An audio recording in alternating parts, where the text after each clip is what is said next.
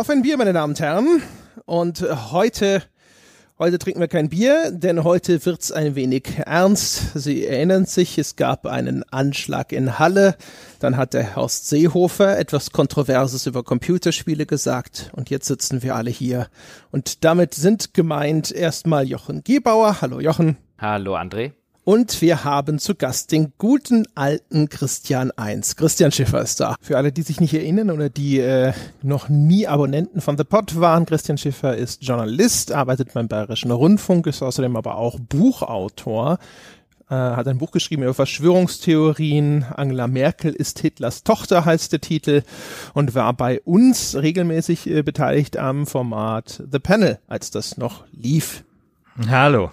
Ja, da haben wir uns sozusagen also versammelt, um mal wieder über Computerspiele in Zusammenhang mit einem Terrorakt zu sprechen, aber diesmal mit einer ein bisschen anderen Ausgangslage, ist nicht so diese Killerspiel-Diskussion, sondern das Ganze war ja ein antisemitisch motivierter Anschlag. Er wurde live gestreamt ins Internet. Man hat den Täter verortet im Umfeld von irgendwelchen Imageboards. Er hat in seinem sogenannten Manifest Achievements gelistet, darin zumindest ein sehr klarer und eindeutiger, sag ich mal, ne, eine Referenz zumindest in Richtung Computerspiele. Und danach ging eine Diskussion los, die sich diesmal vor allem befasst hat, auch mit Online-Communities im Spieleumfeld gab es, wie gesagt, Äußerungen von Horst Seehofer. Da müsse man in der Gamer-Szene ein bisschen genauer hinschauen. Dann ist man ein bisschen zurückgerudert, hat das ein bisschen äh, weniger pauschal formuliert, hat gesagt, man möchte den Rechtsextremismus überall bekämpfen, aber auch dort, ne, im Internet und auch im Umfeld von Gaming-Communities sollte man vielleicht ein bisschen wachsamer werden und, und, und. Ja, wo anfangen, meine Herren? Wie habt ihr denn diese Debatte erlebt? Ist das überhaupt etwas, wo ist das so ein Strohfeuerchen, das mal wieder auflodert? Hat der Horst einen rausgehauen und das war's? Oder ist das tatsächlich ein Fingerzeig? Ja, sollten wir eine Diskussion über eine Radikalisierung aus den Gaming-Communities unter anderem heraus irgendwie ernst nehmen? Christian Schiffer, du bist der Gast. Starten Sie uns doch mal in diese Diskussion. Uh, also ich glaube, dass man da einfach viele Dinge auseinanderhalten muss. Äh, und das, genau das hat ja Horst Seehofer nicht getan. Ja, er hat ja ähm, einfach behauptet, äh, das wäre sozusagen eine Tat gewesen, die ein Vorbild in einem Spiel hat. Und das war eigentlich genau diese Wirkungsdiskussion, die wir in den 90er und in den Nullerjahren eigentlich hatten. Worüber man aber stattdessen hätte reden müssen oder was er gemeint haben hätte sollen, wäre natürlich die Diskussion gewesen über Leute innerhalb der Gaming-Community, die verquere, die rechtsextreme Ideologien verfolgen und die sich möglicherweise auch in den letzten Jahren radikalisiert haben. Und das sind eben diese zwei Diskussionen, die da schön miteinander vermischt worden sind. Und das ist eigentlich so das, das eigentliche Problem aus meiner Sicht.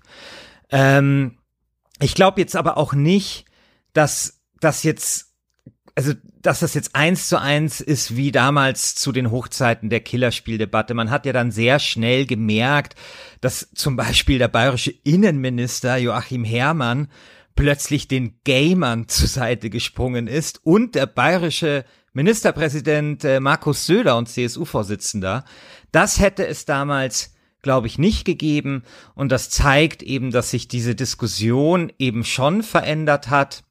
Aber was es eben, glaube ich, schon noch gibt, ist so ein gewisser Reflex, sowohl eben von Seiten bestimmter Politiker, Computerspiele für sowas verantwortlich zu machen, aber dann eben auch von Seiten also von Menschen, die dieses Hobby einfach lieben und die sich dann angegriffen fühlen.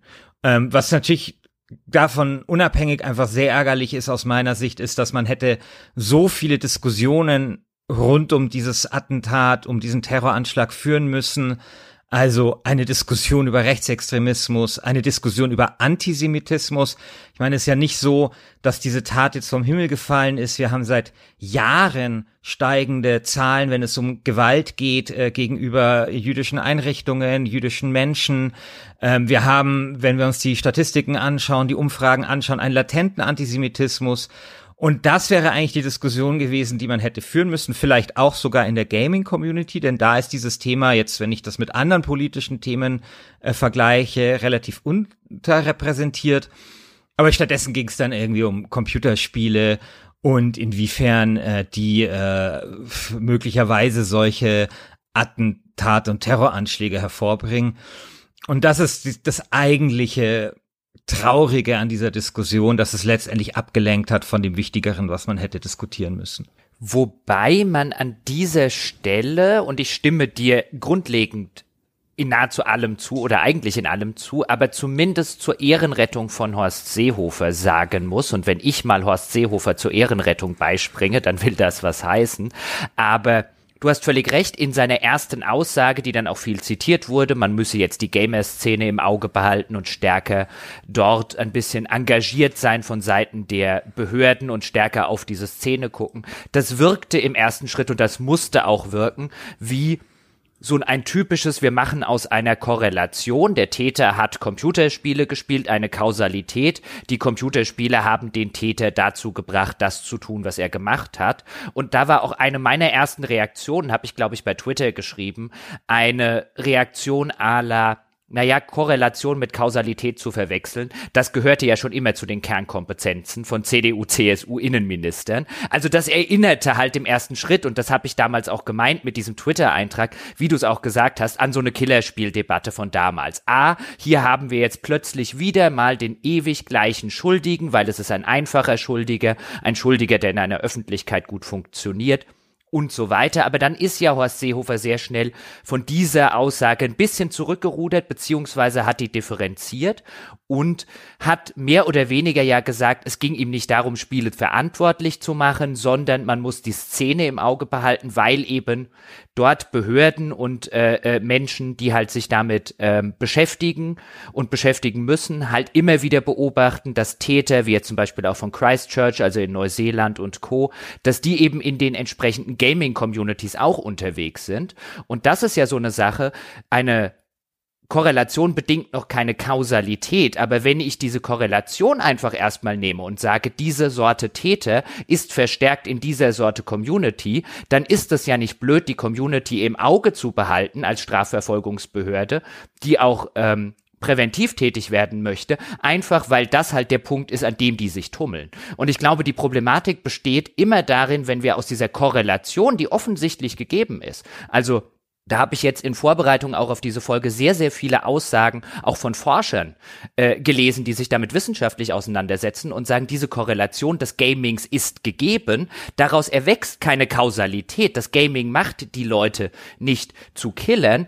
Also zumindest so viel wissen wir auch aus der Verhaltensforschung, dass da eben diese Kausalität überhaupt nicht bewiesen ist. Aber wenn man halt weiß, dass sich die Täter dort tummeln, ist es keine doofe Idee, dass die Strafverfolgungsbehörden da ein Auge drauf haben. So ein bisschen als einfache Analogie würde man ja auch sagen, wenn man jetzt in einer Stadt weiß, die Kriminellen sind zum Beispiel sehr häufig in Gaststätte XY, dann kämen ja auch die Polizei durchaus auf die Idee, da vielleicht mal den ein oder anderen Spitzel reinzusetzen.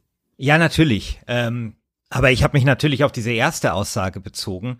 Und ich Klar. muss sagen, als ich diese erste Aussage gehört habe, da habe ich wirklich darüber nachgedacht, weil es hörte sich so an, als könnte es in die in diese Richtung gehen, ging es aber dann nicht. Deswegen habe ich auch diese Formulierung dann benutzt. Also weil erst hätte ich fast schon gesagt, äh, das was Horst Seehofer äh, möglicherweise gemeint hat und deswegen habe ich dann gesagt, was er hätte meinen sollen, ja und genau mhm. das, was er hätte mhm. meinen sollen mhm. in der ersten Aussage hat er dann quasi nachgeschoben. Und das ist auch eine Veränderung zu den alten Diskussionen, ne? Mal fragen, ähm, inwiefern ist das denn jetzt im Falle von Halle tatsächlich überhaupt belegt? Äh, dass der Typ in irgendeiner Gaming-Community unterwegs war. Also man müsste ja dann nochmal das wahrscheinlich nochmal deutlich runterbrechen. Es geht ja mehr um die Gaming-Arme von irgendwelchen Imageboards wie 4chan und 8chan, wobei 8chan ja derzeit anscheinend offline ist und so weiter. Coolchan. Aber ich habe ja, genau. Ich habe gelesen, er war, er hat dieses Manifest auf irgendeinem Anime-Imageboard namens Meguka gepostet. Ja. Ähm, das Cole-Chan war im Gespräch, aber diese Imageboards, die haben ja ganz viele Channels. Ne? Ja. Also da gibt's ja meistens ein Politik und Anime und weiß der Himmel wie viel. Das ist ja ein bisschen so wie auf Reddit. Ist denn belegt, dass der Kerl tatsächlich in diesem Videospiel Teil dieser Boards unterwegs war? Also äh, den Teil nicht, den du jetzt fragst, aber ich würde an dieser Stelle einwerfen, er hat das Ganze nicht bei Facebook gestreamt, nicht bei Mixer gestreamt, nicht bei einem der tausend anderen Anbieter dort draußen, die es gäbe, um so etwas live zu streamen, sondern bei Twitch. Also bei ja, einem, einem Stream, Moment, äh, ganz kurz. Ich, ich, ich ja. weiß, ich würde jetzt noch nicht sagen, das beweist, dass er in einer Gamer-Community und so weiter verhaftet ist. Aber ich würde sagen, auch da, wenn ich mich jetzt einfach in die Rolle einer Strafverfolgungsbehörde äh, versetzen würde, die auch präventiv arbeiten möchte, dass sowas nicht mehr passiert, würde ich natürlich im ersten Schritt mal sagen, ich glaube nicht, dass er diesen Kanal einfach mal ausgewürfelt hat. Das bedeutet noch lange nicht, dass wir da sehr viel reinlesen können. Aber im ersten Schritt würde ich schon sagen, ich glaube, es gab einen Grund, dass dass er das getwitcht hat und nicht woanders publiziert hat. Und wie André schon sagte, es gab, glaube ich, auch einen Grund, dass es Achievements in seinem Manifest gibt, wie man sie und zwar eins zu eins, wie man sie aus Computer- und Videospielen, wie man sie von Steam, vom PlayStation Network und Co. kennt. Also ich glaube, da diesen ersten Schritt zu gehen und diese Korrelation festzustellen, die ja auch auf andere Attentäter zugetroffen hat, schon in der Vergangenheit, wie Christchurch und so weiter. Ich glaube, diese Korrelation zu konstatieren, die tut erstmal keinem weh, sondern die ist sogar notwendig, damit man sich drüber unterhalten kann, wo findet man, wo identifiziert man denn solche Täter, bevor sie zu solchen Tätern werden. Ja, also ich glaube ja, also um trotzdem mal kurz auf diese Twitch-Sache einzugehen, bei dem äh, Terroranschlag von Christchurch war ja das Problem, dass er das auf äh, Facebook, glaube ich, gestreamt hat oder YouTube, weiß ich nicht mehr genau, ich glaube es war Facebook. Und dann die Plattformen diese Videos nicht löschen konnten, ja. Und zwar aus ganz unterschiedlichen Gründen. Ein Grund war, dass man einfach nicht darauf vorbereitet war auf so einen Fall. Ein anderer war aber auch rein technischer Natur, nämlich dass Leute haben zum Beispiel dieses Video abgefilmt und haben das nochmal hochgeladen und so konnten dann die äh, konnte dann die künstliche Intelligenz nicht mehr herausfinden oder sozusagen wurde das das äh, Video dann an der künstlichen Intelligenz vorbei geschmuggelt und wurde nicht gesperrt. Und ein Grund war zum Beispiel auch, dass eben diese Filter auch ähm, diese Vi dieses Video verwechselt haben, offensichtlich auch mit Let's Plays und Computerspielvideos. Da liegt das gar, nicht so wenig nahe, solchen, so, so ein Terroranschlag dann auf einer Plattform zu streamen, wo vor allem nur Computerspielvideos zu sehen sind und gestreamt werden. Also das könnte zum Beispiel auch eine Sache gewesen sein, die da eine Rolle gespielt hat. Man muss ja sagen, am Ende war das ja überhaupt nicht erfolgreich. Den Stream haben fünf Leute gesehen live und äh, ich glaube, wenn man jetzt so das, das fertige Video dann ein paar hundert. Also 2000, das ist auf jeden Fall 2200 ist die Zahl, die ich gefunden Okay, 2200, habe. okay. Also auch nicht besonders viel, also das hat nicht funktioniert. Aber richtig ist natürlich auf jeden Fall das, was du sagst dass mit äh, den Achievements, die ja nicht nur Computerspiel-Achievements sind, sondern die das exakte Wording von Computerspiel-Achievements kopieren. Also das Wording von diesen Computerspiel-Achievements ist ja oftmals so ein bisschen schwarzhumorig, keine Ahnung, Fallout, wenn du dort 100 Menschen erschießt, dann äh, ist, heißt das Achievement Krawall oder so. Und genau so, ein, so, so dieses Wording verwendet er dort. Also eine Sache, die mir im Gedächtnis ist, äh, zum Beispiel ein Achievement nannte er Cultural Appropriation. Und das hätte er erreicht, wenn er einen Muslim mit einem Messer äh, ermordet hätte. Und diese Achievements legen eben auch nahe, dass er auch äh, ein Kind hätte ermorden wollen. Also mhm. das ist das ist ganz klar auch so von der Sprache, von dem ganzen, also von dem ganzen Gestus, von der ganzen Sprache ist das auf jeden Fall in der Gamer-Szene verwurzelt. Man muss aber auch dazu sagen, dass dieses ganze sogenannte Manifest und was er dort alles sozusagen popkulturell aus, auffährt, ein ganzes Patchwork an popkulturellen Referenzen ist, wo die Computerspielreferenzen auch nur ein Baustein ist, wenn gleich ein sehr großer. Ja, also Manga wurde schon angesprochen, das spielt da eine Rolle, also Manifest hört auf mit einer Manga-Figur, dann die Musik, also er legt ja dann auch äh, diesen antisemitischen Hip-Hopper, ich glaube Mr. Bond oder sowas heißt der, ein während seines Attentats. Wir haben ja auch das Video gesehen, läuft dann, also das kann ich jetzt auch schwer zuordnen. Es sind so helle Frauen- oder Mädchenstimmen. Also ich vermute auch, das ist halt irgendwas aus dem Manga-Kosmos. Also es ist ein ganzes Patchwork an popkulturellen Referenzen, aber in diesem Patchwork ist sozusagen der größte, das größte Stück Stoff äh, sind schon Computerspiele, würde ich sagen. Hm. Also nur als Ergänzung, nicht unbedingt als Widerspruch. Ich würde aber sagen, er ist vielleicht auch, vielleicht sogar vornehmlich in dieser Imageboard-Szene, wenn es sowas gibt. Das ist wahrscheinlich jetzt auch zu weit gefasst verwurzelt die nämlich genau erstens diese popkulturellen Patchworks benutzt und zum anderen, ich habe äh, jetzt im Vorfeld der Folge mich mal durch 4chan gewühlt und habe festgestellt, dass es schon zu früheren Attentaten dort diese extrem zynischen Achievement-Listen gegeben hat. Das heißt also, nicht notwendigerweise ist das jetzt aus irgendeiner primären Gamer-Erfahrung seinerseits erwachsen, das kann er sich auch theoretisch aus diesen Boards abgeschaut mhm. haben. So wie auch seine ganze Sprache denen sehr ähnelt. Also das, wenn man jetzt auf 4chan in dieses Poll-Board, das Political Incorrect Board gibt, das ja so einen gewissen berüchtigten Status hat, nachdem ich mich mal durchgelesen habe, völlig zu Recht, unerträglich, aber ähm, das ist genau, das ist exakt die Sprache. Auch übrigens die gleiche Sprache, die dann in den Threads zu dem Attentat dort mhm. vorherrscht. Wo, wobei man an der Stelle ja sagen kann, auch das jetzt als Ergänzung und gar nicht als Widerspruch gemeint, ähm, wenn es letztlich das Imagesport ist, aus dem er das gezogen hat. Und das Imagesport zieht sich diese popkulturellen Referenzen aus Computer- und Videospielen, ist dann noch ein Unterschied. Weißt du, ob das jetzt letztlich, ob er sich das jetzt von 8chan abgeguckt hat und 8chan hat sich von Spielen abgeguckt oder ob er sich direkt von Spielen abgeguckt hat. Natürlich muss man dann aufpassen, dass man sozusagen den Zwischenhändler, in dem Fall das Imagesport, nicht unter den Tisch fallen lässt, wobei ich nicht den Eindruck habe, dass das in der Diskussion ähm, passiert. Ich glaube nur, man sollte an, im ersten Schritt in der Lage sein zu sagen, dass sich der Täter hier offensichtlich an vielerlei Hinsicht, nicht in aller Hinsicht, aber in vielerlei Hinsicht an der Ästhetik von Computer- und Videospielen bedient hat, was noch lange nicht bedeutet, dass er die Tat verübt hat, weil er sich dieser Ästhetik bedient hat oder gar weil die ihn dazu getrieben oder veranlasst oder sonst etwas haben. Aber im ersten Schritt sich mal anzugucken, wie hier die Ästhetik eines Computer- und Videospiels nachgeahmt wird, das finde ich schon interessant und auch notwendig im Kontext unseres Mediums, auch wenn es weh tut. Finde ich unstrittig, aber wie gesagt, also ob der Typ tatsächlich überhaupt ernsthaft in irgendeiner Gamer-Szene verwurzelt war,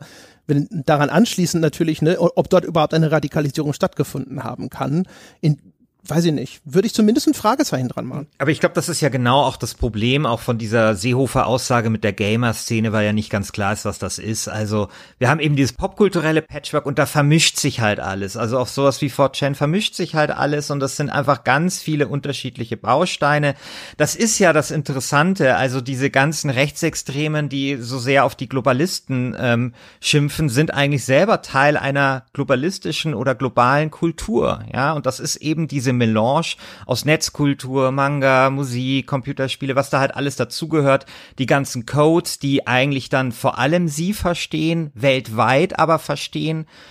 Und ähm, insofern, ich, ich weiß nicht, also ich weiß nicht so genau, ob das einen immer so weiterbringt, zu schauen, was jetzt daran irgendwie Computerspiel-Einfluss war oder was das für einen Einfluss auf ihn hatte.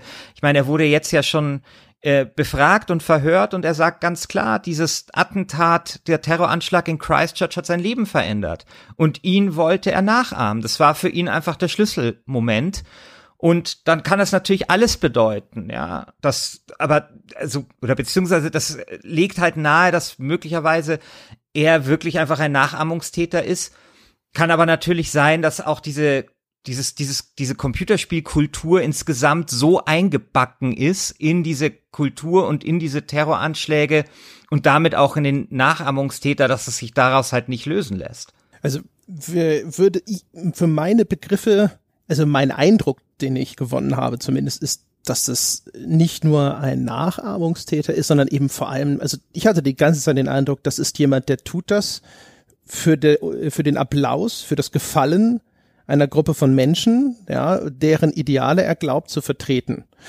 Ähm, das war so ein bisschen der Eindruck, der bei mir angekommen ist. Aber das Und, ähm, widerspricht sich, wenn ich kurz, Entschuldige, wenn ich kurz einhake, aber ich glaube, das widerspricht sich gar nicht, weil den Applaus, den bekommt er ja letztlich nur, den, den er haben möchte, weil er versucht, was auf die Spitze zu treiben, was vorher schon jemand gemacht hat. Also dann, dann sind wir halt wieder bei diesen, die ja jetzt einem spielerischen Kosmos entlehnt wurden, aber dann sind wir wieder bei den Highscore-Listen, die ja teilweise auf diesen Imageboards geführt werden. Wer bringt die meisten Leute um? Wie so eine alte Spielhallen-Highscore-Liste, die dort teilweise wirklich auch genau so und in genau dieser Ästhetik dort geführt werden. So einen Breivik aus Norwegen, der hat mehr umgebracht und dann kommt der andere. Und deswegen hat er sich ja auch, also der Attentäter von Halle jetzt irgendwann in diesem Video als Loser bezeichnet. Also, also eigentlich bezeichnet er sich von Anfang an als Loser, aber später sagt er dann mehr oder weniger ein, und ich paraphrasiere jetzt, ja, einmal Loser, immer Loser, ich krieg's noch nicht mal hin, hier genug Leute umzubringen, um irgendwo auf so eine Highscore-Liste zu kommen.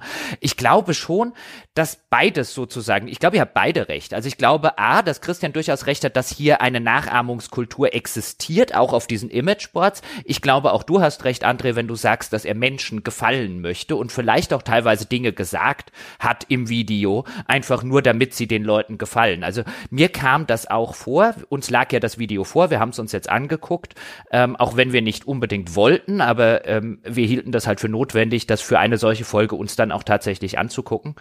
Ähm, und mein Eindruck war auch sehr häufig, dass er einem, einem, einem Publikum nach dem ich will nicht sagen nach dem Mund redet, weil das klingt wieder so, als, ach ja, der hat es ja gar nicht so gemeint, ich will das nicht verharmlosen, aber ich hatte schon den Eindruck, der performt. Und nicht mal sonderlich ja. gut. Nein, überhaupt nicht. Also, das ist ja, also dieses Video, um mal vielleicht auch kurz darüber zu sprechen. Also ich, ich weiß gar nicht, wie ich das formulieren soll, ohne, ohne pietätlos zu wirken. Aber es gibt ja einfach Szenen in diesem Video, die sind tatsächlich einfach furchtbar und dann aber auch irgendwie furchtbar bizarr. Also zum Beispiel den ersten Mord, den er begeht, begeht er an einer 40-jährigen Frau, die einfach dort vorbeikommt und ähm, er hat ja da hat er vorher versucht in die Synagoge reinzukommen, hat er nicht geschafft. Er versucht irgendwie die Tür aufzusprengen, funktioniert auch nicht. Dann kommt halt diese Frau vorbei, eine äh, lebenslustige 40-Jährige, die sonst auf äh, Schlagerfestivals gerne gefahren ist. Es erwähne ich deswegen, weil ich glaube, es ist auch wichtig, ähm, einfach auch mal ein bisschen die, die Opfer solcher Taten in den Vordergrund äh, zu stellen. Und die geht dort entlang und die hält erst, also die beschimpft ihn quasi, weil sie glaubt, äh, der tut hier böllern, ja. Also sagt so, musst du das auf meinem Weg machen, Mann ey. Und dann geht die an dem vorbei und dann erschießt er die. So, und dann später geht er zurück zu diesem Leichnam, schießt auf diesen Leichnam und tut dann aus Versehen die Reifen seines Autos ähm, zerschießen, ja. Ähm, was halt dazu führt, dass er mit dem Auto danach nicht mehr richtig fahren kann. Dann versucht er ins Auto einzusteigen, das geht aber nicht, weil die tote Frau davor liegt und so weiter. Ja, also dieses ganze Video ist halt ähm, gespickt mit solchen Szenen, die einfach furchtbar sind, aber auf, auf eine Art einfach schmerzhaft bizarr. Und genau in solchen Szenen äh, kommentiert er eben, dass er ein Loser ist oder Need ist. Also Need ist eine Abkürzung für, für No Education. Äh, oh Gott, die anderen zwei Buchstaben weiß ich Employment nicht. Employment. Ja, und noch irgendwas. ja, irgendwie so. Ja, ungebildet und arbeitslos sozusagen. Genau. Und ähm, das ist halt einfach, äh, das ist, das ist da halt, äh, spielt da eine gewaltige Rolle. Und auch in diesem Video äh, ist halt auch klar, ich meine, eine der ersten Sachen, die er sagt, ist ja, dass er Anon ist. Also er nennt sich so, wie man sich in diesen Image Sports nennt. Aber er wird dann ja auch immer sehr, also er wird dann ja auch sofort politisch, ja. Also er leugnet den Holocaust, er bezeichnet die Juden als Wurzel alles Übels, allen Übels und so weiter genau bei diesem Anfangsmonolog zum Beispiel, ich finde es übrigens, äh, äh, jetzt wenn ich wieder mich dran zurückentsinne, wie ich mir diese Szenen mit dieser Frau angeguckt habe, die du gerade geschildert hast, ich fand, das war, ich glaube, das war das, das, das ganze Video war das an den Stellen, wo er dann tatsächlich Leute umbringt, war, und ich habe durchaus im Laufe meines Lebens schon einige echte Mordszenen irgendwo gesehen, aber das war in seiner wie du schon sagtest, in seiner Banalität des Bösen, das Schlimmste, glaube ich, was ich je geguckt. Ich musste mich echt zwingen, ja, das weiter Also ich glaube, das ist, das ist eigentlich das, genau der richtige Ausdruck. Ja. Fand das, fand das, fand das, fand das ganz schwierig. Ich finde es auch jetzt echt schwierig, darüber zu sprechen. Ähm, Einfach weil das, weil das so, weil das so, also auf eine so unfassbare Weise menschenverachtend ist. Aber ähm, wenn wir jetzt auf das, auf diesen Anfangsmonolog, er sagt ja, mein Name ist Anon, ich übersetze jetzt frei, weil er redet ja in halbwegs gebrochenem Englisch. Und da sieht man übrigens auch, er performt für ein internationales Publikum. Der performt nicht für seine Kumpels in Halle. Und das Manifest ist in sehr sau relativ sauberem Englisch äh, geschrieben. Ne? Genau, der performt sogar in einem sehr guten Englisch, muss man jetzt sagen, für einen Nicht-Native-Speaker, wenn man sich das anguckt. Ähm, und der performt für ein internationales Publikum, dann sagt er, hallo, mein Name ist Anon und den Holocaust hat es nie gegeben. Und aber dieser Anfangsmonolog, den er macht, der ist so steif, der ist so hölzern, der ist so offensichtlich auswendig gelernt, dass das Erste, was mir in den Sinn gekommen ist, ein schlechter Laiendarsteller ist. Also damit will ich nicht sagen, dass er kein Antisemit war, nicht falsch verstehen. Aber das ist so eine auswendig gelernte, steif, hölzern vorgetragene Performance, dass es beinahe komisch wäre oder in jedem Kontext komisch wäre, in dem es nicht um Menschenleben gehen würde. Also auch hier, finde ich, sieht man extrem, der performt oder will performen für den Applaus einer internationalen Audience. Ja, genau fand das von vorne bis hinten extrem unangenehm. Ich muss gestehen, ich habe äh, ich habe die Szenen, also dankbarerweise durch die ganzen Berichte im Netz wusste man ja, ähm, an welchen Stellen tatsächlich Menschen sterben. Das habe ich geskippt. Das habe ich mir nicht angesehen. Ähm, auch deswegen, weil ich vorher schon pff, ich hatte halt vorher schon Berichte über die Opfer gelesen, hatte da Fotos gesehen und boah, ich war da echt, nee, hab mir gedacht, so, nee, ist nicht mal so, weil ich dachte, diese Szenen ertrage ich nicht. Ähm, ihr beschreibt das ja wahrscheinlich schon ganz korrekt. Wie, wenn man schon mal irgendwo im Internet auf irgendeiner YouTube-Seite ein Video gesehen hat von irgendwelchen Erschießungen oder sonst irgendwas im Vergleich zu dem, was in Filmen gezeigt wird und so, ist das meistens in der expliziten Gewalt sogar schockierend banal. Ne? Da, da mhm. kippen dann Leute einfach um und so weiter. Ich habe jetzt nicht gedacht, mein Gott, das wird irgendwie ein Anblick sein, den ich nicht ertrage, sondern das erschien mir tatsächlich auch, wie Christian hatte vorhin ein gutes Wort, es erschien mir total pietätlos, mir das jetzt noch anzusehen. Ich, ich, ich, ich verstehe, was du meinst und ich bin mir nicht sicher, jetzt, als je, jetzt, wo ich es gesehen habe, ähm, schlagen so zwei Herzen in meiner Brust. Das eine, das froh ist, dass es das gesehen hat, und ich werde gleich erzählen, warum. Ähm, und das andere, dass es lieber nie gesehen hätte. Ich fand, das war das ich, wie ich es gerade schon gesagt habe, das Schlimmste, was ich bislang diesbezüglich gesehen habe. Und es ist nicht mal knapp. Ich habe auch schon im Internet Videos gesehen von Erschießungen, von, von Menschen, die von, weil sie homosexuell sind, von Hochhäusern geschmissen werden. All solche Geschichten. Und da sitzt man davor und dann hat man ein flaues Gefühl in der Magengrube und dann fühlt man sich schlecht und möchte danach am liebsten duschen. Und dann bleibt, dann schnürt's einem die Kehle zu. All diese Sachen. Und hier fand ich es noch viel, viel schlimmer, weil Erstens hast du hier tatsächlich, und da werden wir gleich dazu kommen, diese Ego-Shooter-Ästhetik.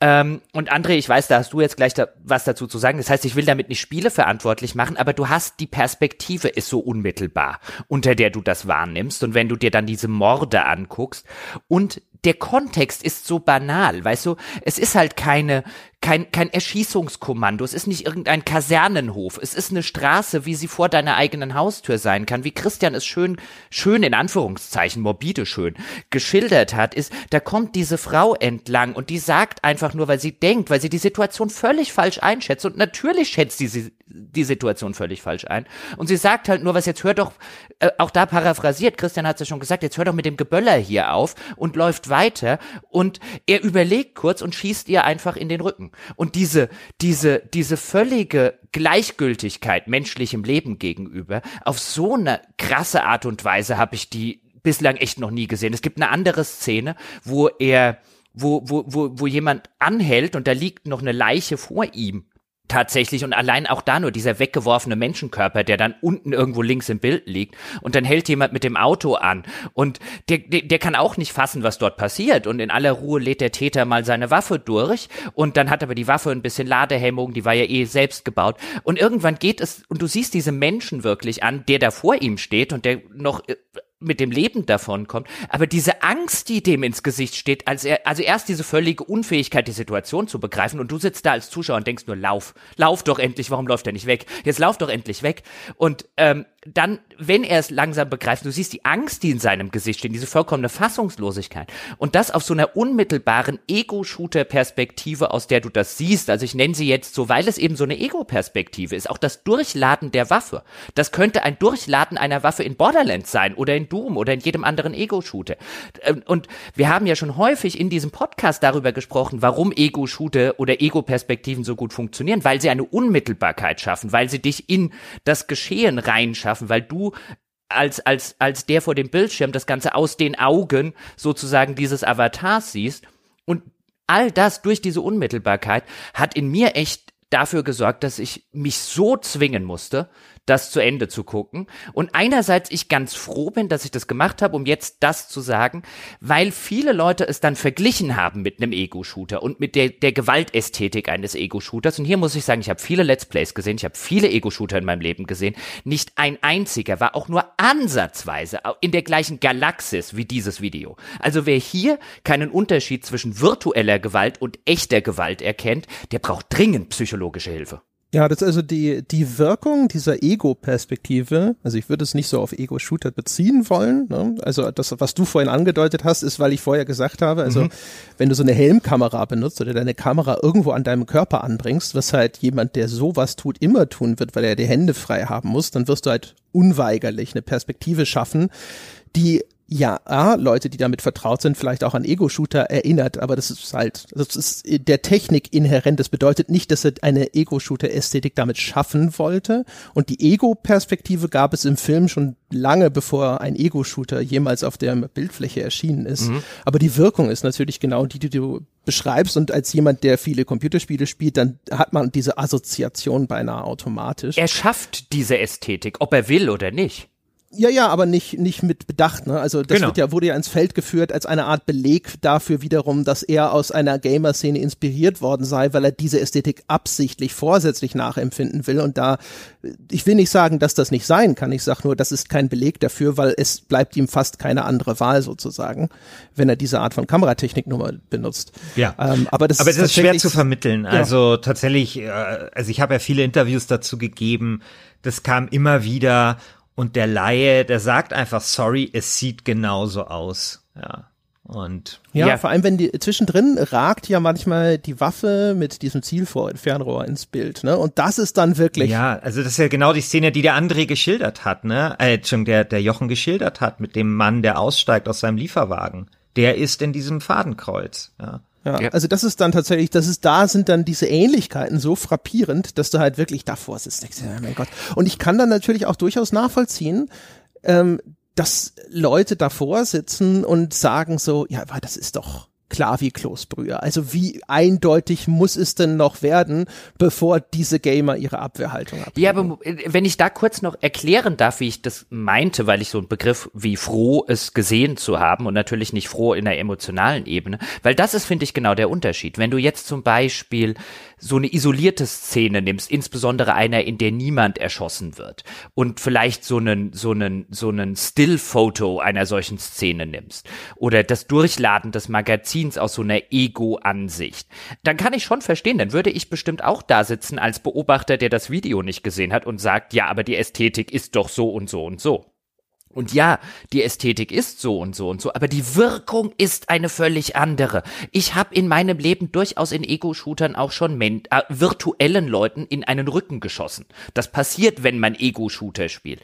Und die Wirkung ist eine sowas von völlig andere, als sich anzugucken, wenn das tatsächlich in diesem Umfeld dieser Frau, die Christian vorher sehr eindringlich und sehr schön geschildert hat und der auch ein Gesicht gegeben hat. Wenn das passiert, ist das etwas völlig anderes. Ich habe, wenn wenn ich auf Twitch einen Ego-Shooter gucke, dann schnürt es mir nicht die Kehle zu. Dann sitze ich nicht davor und denke mir ein, ich würde am liebsten weggucken oder mich, nachdem ich es mir angeguckt habe, am liebsten zehn Stunden lang duschen gehen.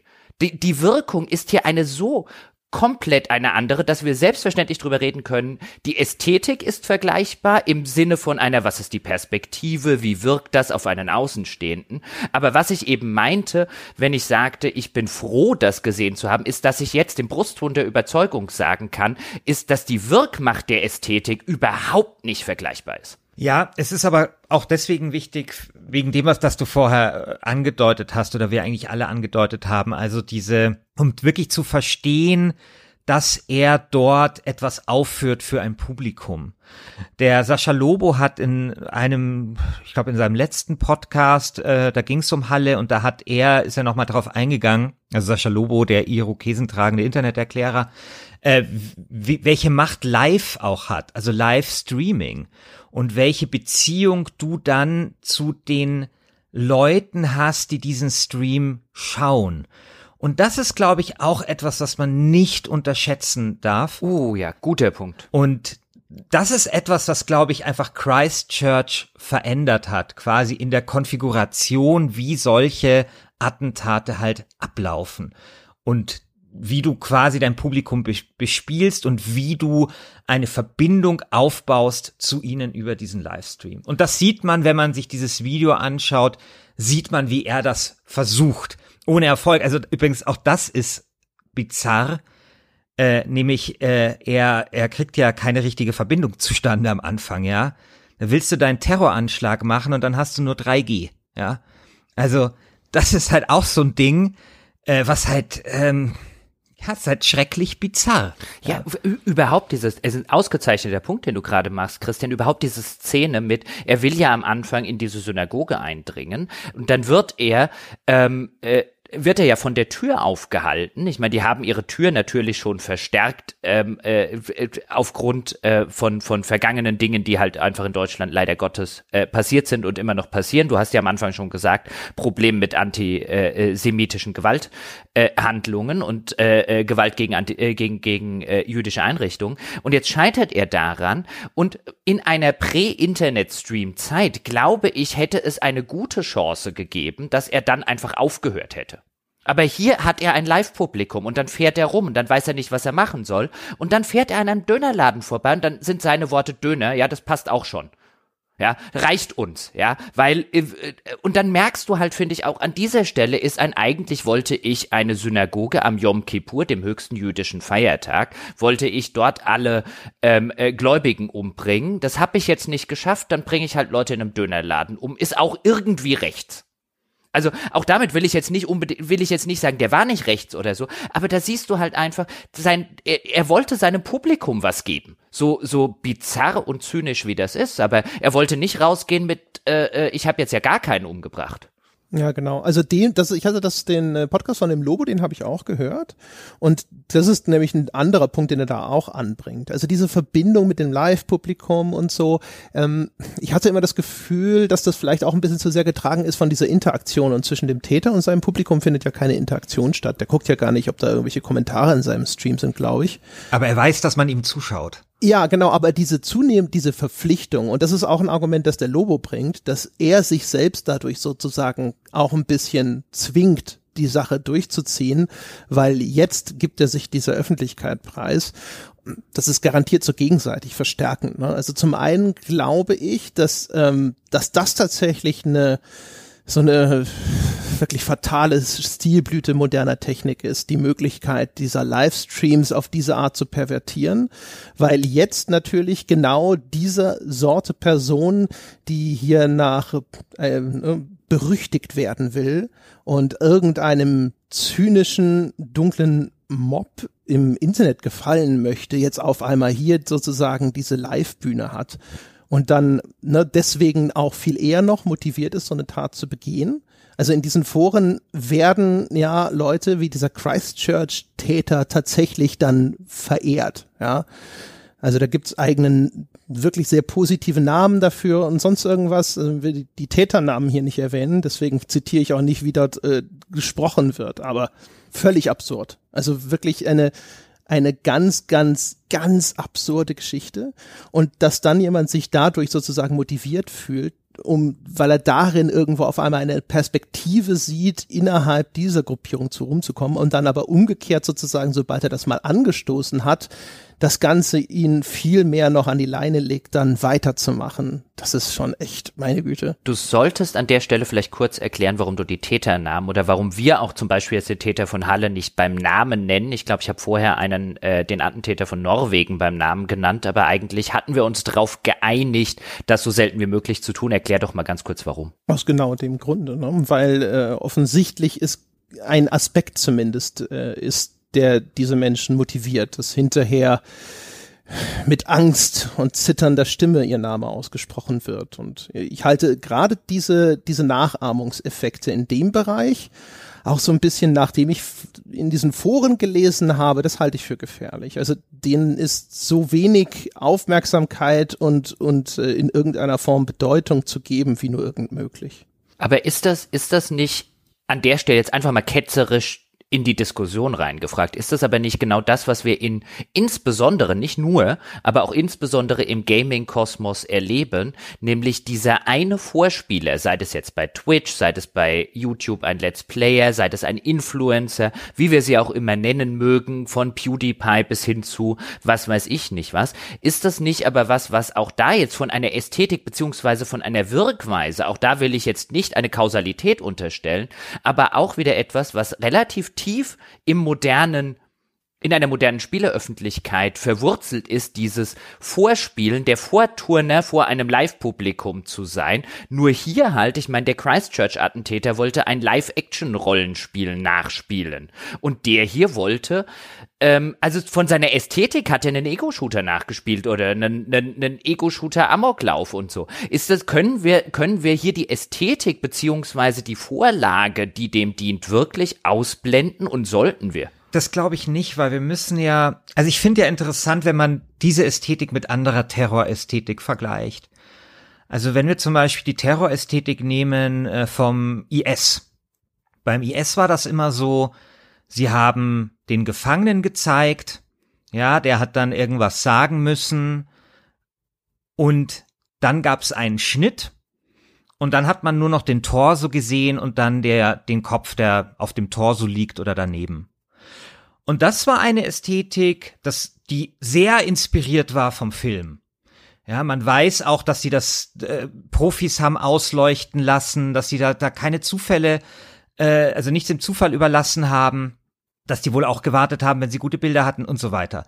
Aber vor allem war es die Ästhetik des Films deswegen, weil es eben diesen Schnitt hatte. Ja, also also die, also als als filmästhetisches äh, ähm, Werkzeug. Ne, also sozusagen Mensch mit Kopf, dann geköpft. Also das Köpfen sah man eben nie. Man hat nur immer gesehen, wie das Messer angesetzt wird und dann quasi das Endergebnis. Und das war natürlich die Motivation, dem Zuseher quasi ja dazu zu zwingen, die Leerstellen ausfüllen zu müssen in seinem Kopf. Ja, wie man das eben auch vom Film her kennt. Und wir kennen jetzt zum Beispiel das ähm, Stilmittel des Schnitts im, Comp im Ego-Shooter nicht, ne? Also außer natürlich in der Zwischensequenz. Aber was wir kennen, ist halt das Live-Bild oder das Live-Let's Play. Und deswegen würde ich schon sagen, also wenn wir eben so diese, diese beiden Ästhet, also diese zwei Terrorästhetiken vergleichen, dann gibt es, glaube ich, schon einfach unterschiedliche Medien, die dort Vorbild gestanden haben können. Also beim IS kann man das sicher sagen, das weiß man mittlerweile. Und hier kann man es zumindest vermuten. Ja, aber auch hier wieder. Der IS, das sind ja, da posieren ja manchmal sogar noch ganze Kampfverbände vor der Kamera. Das sind mehrere Personen. Das heißt, äh, und die ermorden Leute irgendwo in einem Versteck in sonst wo. Und die haben also erstens im Nachgang ihrer Tat überhaupt Zeit, einen Schnitt vorzunehmen. Und die haben auch genügend Mannstärke, dass jemand eine Kamera bedienen kann, während jemand anders mordet. Äh, hier hast du es jemand, mit jemandem zu tun, der allein handelt. Das heißt, äh, sein, er hat gar keine andere Wahl als A live, weil im Anschluss ist er häufig tot oder zumindest nicht mehr in der Lage, was zu veröffentlichen. Und zum anderen hat er niemanden, der irgendwo eine Kamera halten kann. Also auch da wieder, es klingt jetzt übrigens furchtbar morbide, das alles so zu erklären, aber in der Herleitung, auch hier wieder, das ist eine Folge der Notwendigkeit und das schließt nicht aus, dass, äh, dass auch für ihn in seinem Kopf diese Ästhetik gewünscht ist. Nur die Tatsache, dass sie vorliegt, ist erstmal aus der Notwendigkeit geboren. Ich wüsste Ist nicht, wie denn? anders er es machen Ist, sollte. ist, ist sie denn, wenn ich jetzt Christians, äh, äh, ich finde den Vergleich Filmästhetik, Computerspielästhetik in der äh, Richtung sehr, sehr interessant und, und, und, und sehr, sehr aufschlussreich. Ist sie denn wirklich zwangsläufig? Also, wenn, auch hier könnte man ja argumentieren, dass der, der Attentäter von Halle oder im Gegensatz jetzt, also diese Sorte Attentäter, im Gegensatz vielleicht jetzt zu einem IS-Terroristen, diese Sorte Terrorist, die könnte ja vielleicht einen Kameramann mit- mitnehmen. Es wäre ja jetzt nicht per se gedanklich ausgeschlossen und unmöglich, dass da noch jemand hinten dran läuft und das Ganze filmt oder auf einem Beifahrersitz im Auto sitzt. Aber wenn das die Vor die ästhetische Vorlage ist, ist natürlich klar, dass man das aus der Perspektive filmt. So wie das Ja, aber das bedeutet ja nur, der IS strebt nicht diese Ästhetik an, aber umgekehrt. Der Täter, ja, der hier auf irgendeine Killing Spree geht, alleine, hat keine andere Wahl. Nee. Aber du setzt ja alleine voraus. Ich meine, er könnte ja einen Kameramann mitnehmen, wenn er jetzt vielleicht eine Filmästhetik für seine Killing Spree lieber Ja, hätte. wo soll er denn denn? Offensichtlich sind Kameramänner da ja nicht so leicht zu bekommen, ne? Ja, aber es stimmt schon. Also ich meine, überlegen wir mal, dieser Anschlag äh, auf, auf Charlie Hebdo würde nächste Woche stattfinden. Es wäre vermutlich nicht unwahrscheinlich, dass sie das so machen würden wie äh, der Täter von Christchurch und, und von Halle, oder? Ich weiß nicht, ich finde, ich finde in dieser, ich, ich will jetzt gar nicht sagen, das ist so und das ist nicht so, aber ich finde jetzt diese, diese Parallele zu einem IS-Terrorismus, wo man halt gesagt hat, man staged das wie in einem Film. Ähm, man, man, man nimmt das vor eine, äh, vor einer entsprechenden Kulisse und dort gibt es einen Fa Kameramann und man leuchtet das aus. Also dort, der ganze Terror wurde quasi gestaged wie in einem Film und was man, was man ja von IS-Terroristen überhaupt nicht kennt, könnten die ja auch machen. Diese Sorte IS-Terroristen, die mit einem Lastwagen in eine Menschenmenge fahren, die filmen sich in der Regel dabei nicht. Oh, Ego-Perspektive hin oder her. Diese andere Sorte Terrorist, über die wir jetzt reden bei Christchurch oder jetzt auch hier insbesondere, die filmt sich jetzt schon. Müssten die ja nicht machen. Jetzt, ich verstehe Andres Argument, wenn sie sich filmen würden, wie denn auch sonst, aber ich finde schon interessant, dass hier zwei völlig andere Formen der Inszenierung existieren, ähm, die auch weißt du, auf der anderen Seite existieren könnten, auch IS-Attentäter könnten sich so filmen, auch ein, ein antisemitischer oder rechtsradikaler Attentäter könnte sich anders filmen, aber es wird halt auf beiden Seiten nicht gemacht. Also ich glaube schon, dass du schon so ein bisschen recht hast mit dem Unterschied in der Ästhetik, die halt einfach zugrunde liegt. Also es ist eine interessante Beobachtung, von der ich aber nicht genau weiß, äh, wohin sie uns führt, weil das ist so ein bisschen das Problem. Ja. Eine Sache noch, äh, die äh, da- ich glaube, dass wir da, es sind, wir, es sind beides Terroristen, aber das sind, ist ein sehr unterschiedlicher Tätertypus, glaube ich. Also ich glaube, zumindest im Falle von Halle, ziemlich sicher, dass das jemand ist, da geht, dem geht es um seinen persönlichen Ruhm. Und jetzt hat er sich dieser schrecklichen Sache angedient, ja. Äh, Während so ein IS-Terrorist, glaube ich, nicht, dass, oder das zumindest so wäre mein Gefühl, ist nicht derjenige, dem geht's nicht so sehr um seinen persönlichen Ruhm oder vielleicht dann auch vor seiner Gruppe, aber da geht's ne, um diese Message, die da gesendet werden muss. Das existiert, glaube ich, alles in einem anderen Kontext. Also wenn du dir, wenn du dir mal dieses IS-Magazin anschaust, es gibt ja dieses IS-Jugendmagazin und so, die werden da schon sehr abgefeiert, ja. Und das ist eigentlich dem, was auf 4chan passiert, also in, in analoger Form, nicht ganz unähnlich. Ja. Aber, äh, äh, aber wenn wir das mal zugrunde legen, was André gerade gesagt hat, auch das, äh, auch das ist ja interessant. Ein, wenn wir jetzt also sagen, dem einen Tätertypus geht es um seinen persönlichen Ruhm und dem anderen geht es um eine Message. Auch dann ist ja durchaus erklärbar, warum der eine auf eine Ego-Perspektive zurückgreift und der andere auf eine sozusagen Third-Person-Ansicht.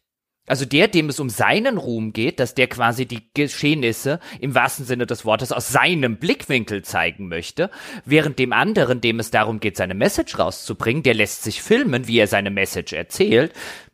Ich weiß es nicht. Also ich glaube, es ist auch ein bisschen zu viel Spekulatius. Ähm, Ich glaube, ich, ich will eigentlich, will ich nur sagen, ich glaube, die Perspektive sagt schon was aus, Ja. die gewählte. Ich bin mir nicht sicher, wie viel. Ja, aber vielleicht ist das einfach eine Evolution der Terrorästhetik. Also vielleicht ist es so, dass Terrorismus sich immer auch an aktuellen Medien oder Kommunikationsformen oder whatever ähm, orientiert hat und ähm, und das dann einfach eine neue Ausprägung bekommt. Ja, also wie gesagt, es, also es klingt jetzt das klingt jetzt schon wieder so pietätlos. Man müsste abwarten, wie zum Beispiel ein, ob sich jetzt der islamische Terrorismus auch in seiner Ästhetik verändert, ja. Dann wüsste man sozusagen, ob das jetzt irgendwie einen inhärenten Grund hat oder ob das einfach eine Evolution der Terrorästhetik ist, die sich dann halt an ja. neuen Medien orientiert und. Ja, wenn man so will, ist das ja also noch vergleichsweise neu. Also wenn man sich anschaut, ja, wie äh, wie erschreckend die Wirkung ist. Ne? Also selbst, äh, ich weiß nicht, ich fand sogar also ganz am, selbst die Szenen im Auto oder wenn er einfach nur an dieser Holztür scheitert und sowas. Also das war alles sehr beklemmend. Aber halt natürlich auch einfach, weil man das schaut in dem Wissen, was dahinter geschieht. Ähm, was ich, was ich äh, auch, in, was mir in Erinnerung geblieben ist, ist auch, als ich dann durch die, insbesondere bei 4chan und so, mich da durch diese Foren gelesen habe, war, ähm, wie gnadenlos sie dann den Typen genau sich über den Typen lustig gemacht haben.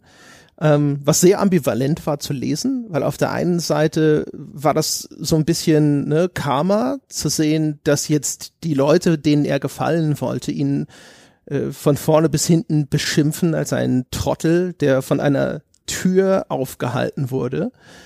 Und auf der anderen Seite ähm, die, die, die, die, die zweite Ebene der Message, die da häufig drin war, so nach dem Motto, man, man macht sich über ihn lustig, weil er nicht mehr erreicht hat. Äh, wo man so da saß, dachte, mein Gott, ey, was sind, was sitzen dort für Menschen an den anderen Enden dieser Rechner? Auch ganz bizarr. Also das ist ja vielleicht, um, um zumindest den Begriff mal fallen zu lassen, das ist ja das, was unter diesem Schlagwort gamifizierter Terror ja so ein bisschen läuft. Ja, eigentlich schon ein bisschen älter. Ich glaube, da, der Begriff stammt aus einem Artikel aus dem Jahr 2012. Aber damit ist eigentlich so ein bisschen genau das gemeint, dieses Zählen, dieses Anfeuern, dieses Vergleichen, dieses ganze Arsenal, das halt Computerspiele in ihrer Geschichte hervorgebracht haben und das irgendwann eingesetzt worden ist, um was es ich Kinder zu motivieren, ihre Zähne zu putzen oder Arbeitnehmer zu motivieren, doch mehr zu arbeiten für wenig Geld und dass das quasi so die Terrorlandschaft ähm, erreicht hat. Und da sind, dazu gehören diese Highscores, dazu gehören diese Achievements, dazu gehört aber eben auch dieses ähm, ja, äh, sozusagen belohnen von der Community oder eben halt auch nicht, ja. Und das sehen wir da halt auch. Also ist auch ein Teil davon. Ja, wobei, also man muss natürlich immer sa sagen, vieles davon ist natürlich auch da wieder, ne, also sowas ist ja immer die Frage, welchen Referenzenrahmen hat man. Man denkt dann an Highscores, aber muss sich dann in Erinnerung rufen, dass schon in frühen Weltkriegen Soldaten irgendwelche Abschusslisten geführt haben, ne?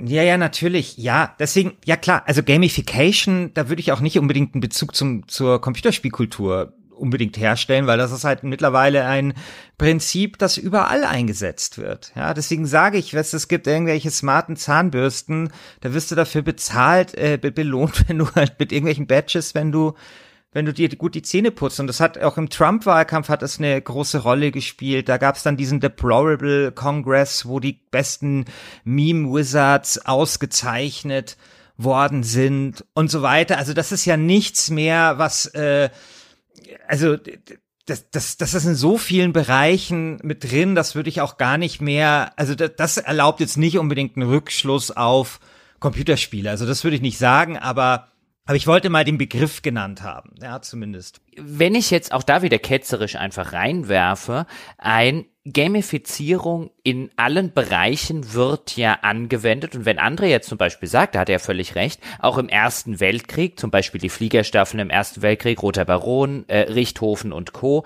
die haben sich ihre Abschüsse relativ groß und relativ deutlich irgendwo dran gemalt. Man sollte ja auch Angst haben. Auch der Rote Baron, da könnte man auch von einer gewissen Gamifizierung reden. Ja, der hat sich zum großen Abschussziel gemacht durch seinen, seine seine, seine rote Bemalung. Andererseits wollte er natürlich beim äh, Gegner in diesem Dogfight, den ja auch Spiele in ihrer Frühzeit sehr häufig nachgebildet haben, wollte er natürlich auch eine gewisse Angst und Respekt und so weiter einflößen. Aber in der Regel werden ja solche gamifizierten Elemente schon damals benutzt und auch da würde ich sagen, das war ein Teil, eine gewisse Gamifizierung, ähm, weil sie funktionieren.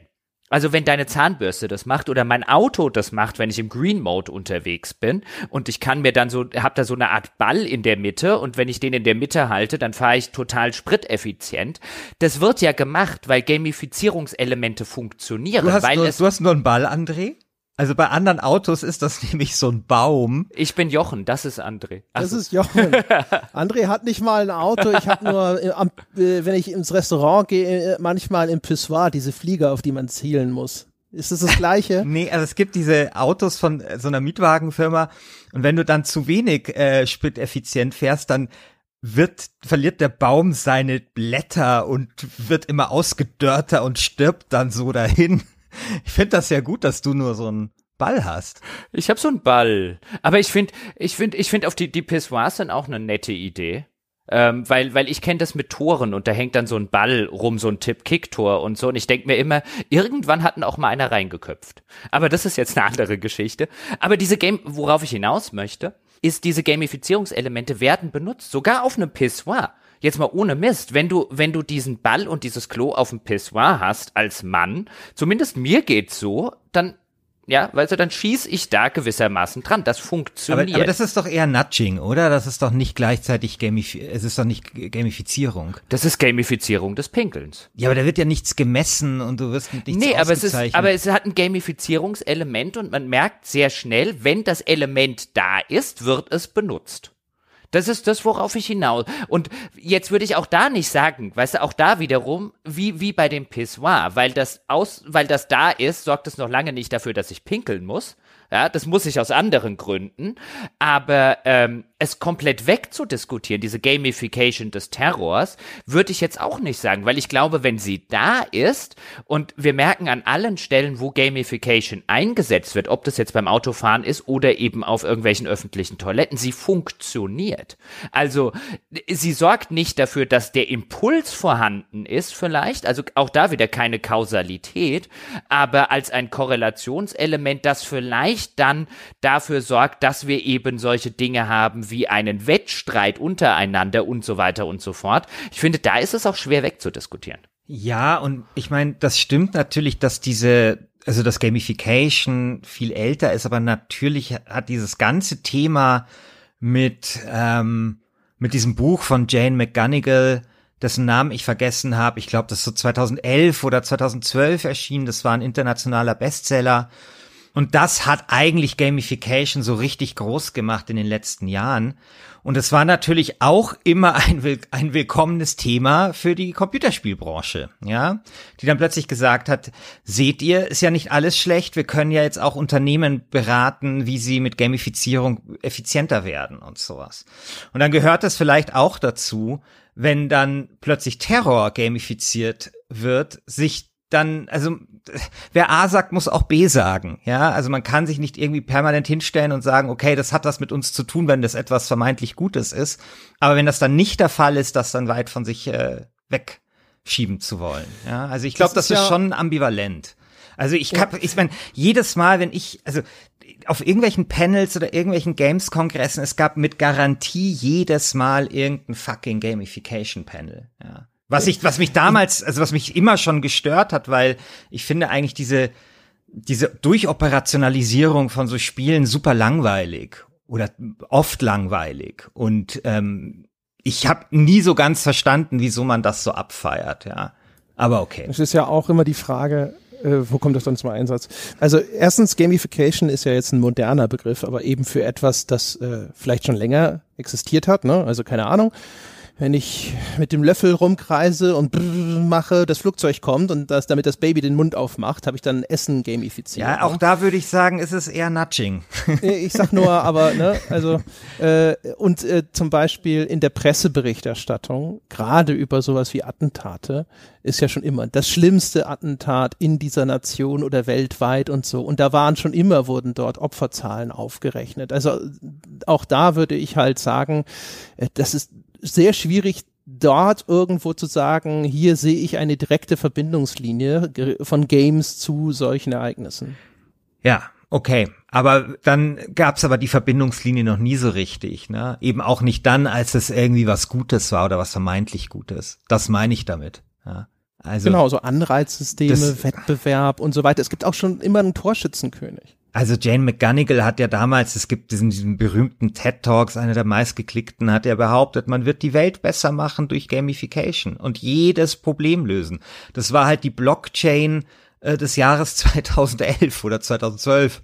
Ja, oder das, was heute ja. KI ist. Ja, also so ein, so ein, so ein, so ein Universalschlüssel oder dieses mehr, mehr, was, was generell mehr in Bildung investieren ist. Ja, so ein, so ein Generalschlüssel, das jedes Problem löst. Und das wurde halt damals unglaublich hoch gehängt. Und ja, ich habe ich hab dem immer etwas skeptisch gegenübergestanden, weil ich zu, auf dem auf dem Standpunkt äh, stehe, es ist schon besser, vielleicht Mitarbeiter besser zu bezahlen oder einen attraktiven Job zu bieten, als äh, sie irgendwelche Badges äh, verdienen zu lassen. Das ist ja das, was ihr immer so schön in eurem Podcast als Geschmacksverstärker bezeichnet, ja, damit ihnen die Arbeit erträglicher ist. Also ich fand immer, dass auch diese Gamification, die so abgefeiert worden ist von der Branche, immer auch eine, ja, eine, eine, eine kritikwürdige Kehrseite hatte.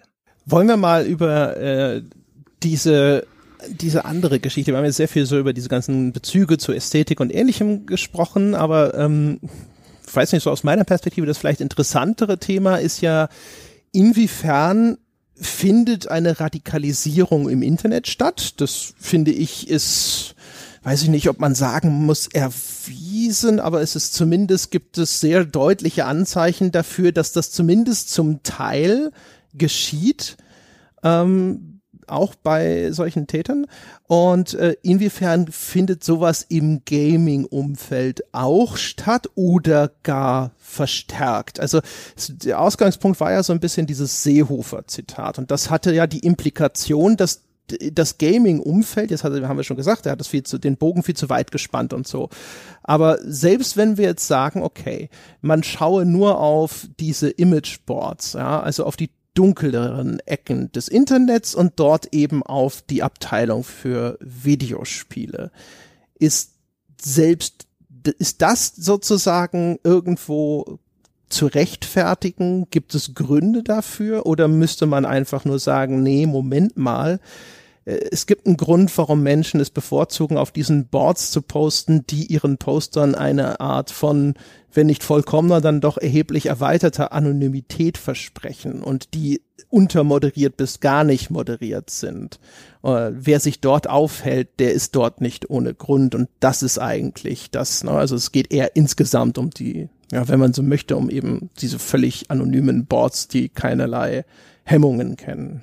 Ich glaube, die Frage ist, wenn wir sie jetzt insbesondere im Kontext von solchen von solchen Taten wie jetzt in Halle seriös beantworten wollen, sind wir da schnell an einem Punkt, wo ich befürchten würde, dass wir etwas machen würden, was natürlich ein Seehofer beziehungsweise ein Politiker in einer Öffentlichkeit im Anschluss an eine solche Tat nicht machen kann, nämlich zu sagen, offen gestanden werden wir es wahrscheinlich nicht wissen.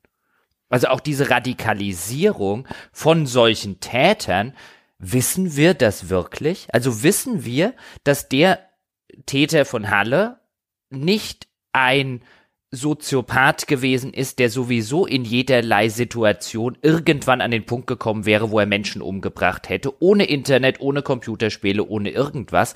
Wahrscheinlich nicht. Ist es tatsächlich so, dass wir einen erhöhten Grad an Radikalität besitzen, der sich in Gewalttaten ausdrückt. Weiß nicht, ob das tatsächlich stimmt. Also zumindest bekomme ich in anderlei, andererlei Hinsicht sehr, sehr häufig gesagt und äh, glaube dem Ganzen auch, dass die äh, Kriminalitätsstatistik nach unten zeigt und auch die Gewaltstraftaten nach unten zeigen. Also existiert wirklich eine tatsächliche Radikalisierung im Internet oder eine gefühlte Radikalisierung, weil die Taten, die es früher in der Hinsicht schon gab, mittlerweile medial einfach viel, viel weiter ausgeschlachtet werden. Ich finde es immer ganz interessant, wenn man sich dann zum Beispiel Terroranschläge der 70er, 80er anguckt. Es gab mal einen Terroranschlag aufs Oktoberfest, erinnert sich heute kein Schwanz mehr dran. Aber zum Beispiel die Sachen, die dann in einer frühen Internetöffentlichkeit passiert sind, so Amokläufe in Erfurt und Co. Winnenden, jetzt auch in Halle, die sind in einem kollektiven Gedächtnis viel, viel, viel mehr verankert als Dinge, die passiert sind, als wir eine andere Medienöffentlichkeit hatten. Deswegen würde ich von vornherein erstmal sagen, wenn wir darüber sprechen, auch über dieses ganze Radikalisierungspotenzial des Internets und so weiter, in dieser konkreten Hinsicht, was Amokläufe, Attentäter, Terroristen und Co. betrifft, würde ich sagen, das würde ich persönlich erstmal gerne statistisch und zahlenmäßig nachgewiesen bekommen. Meines Wissens nach gibt es das nicht.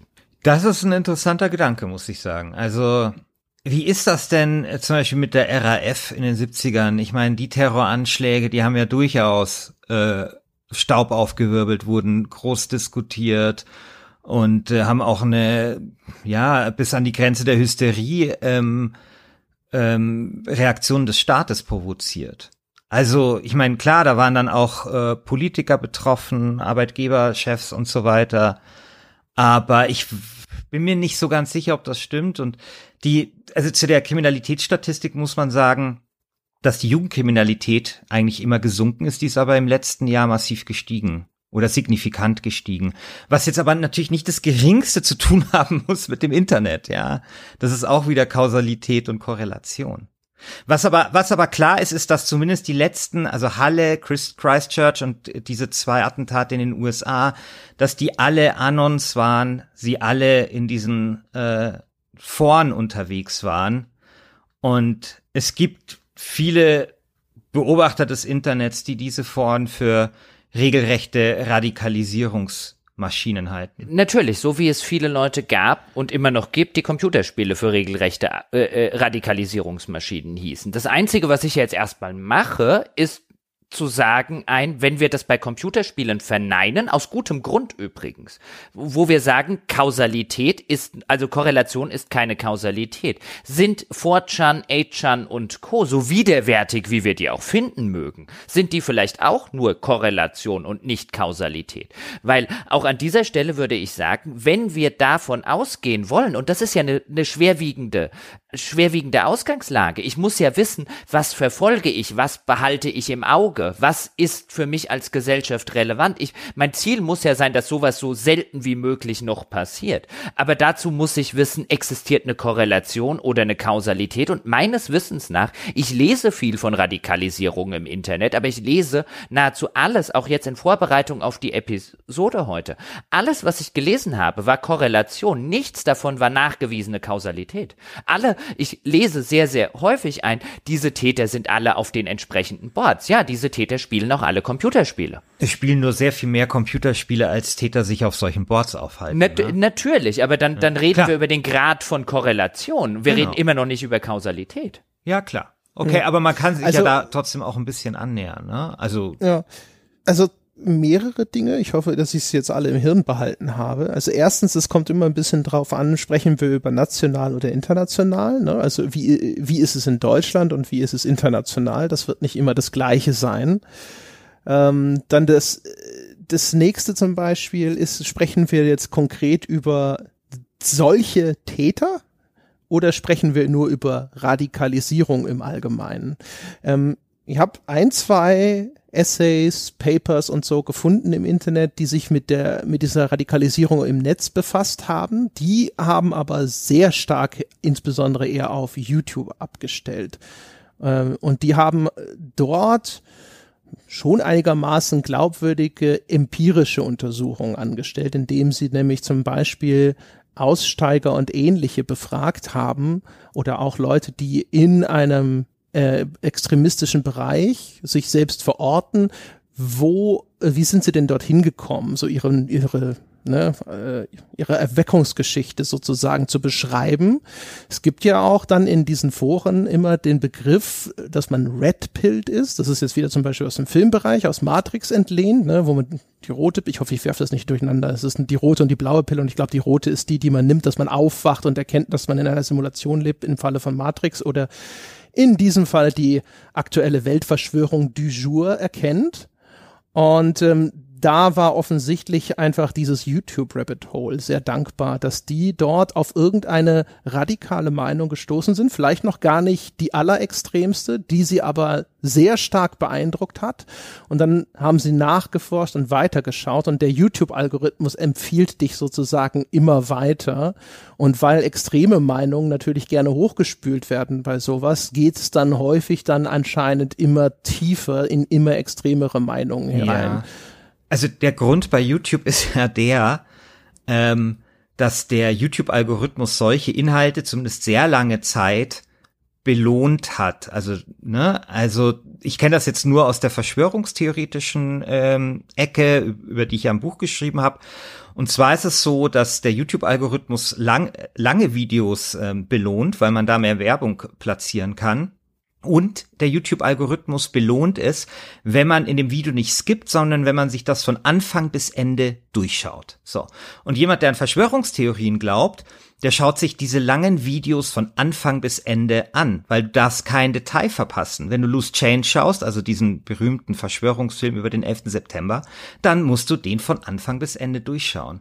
Und das hat halt diese, diese Kombination, also Länge und Durchschauquote, ist halt anders als beim Koch Ding, wo du mal vorskippst oder auch beim Let's Play.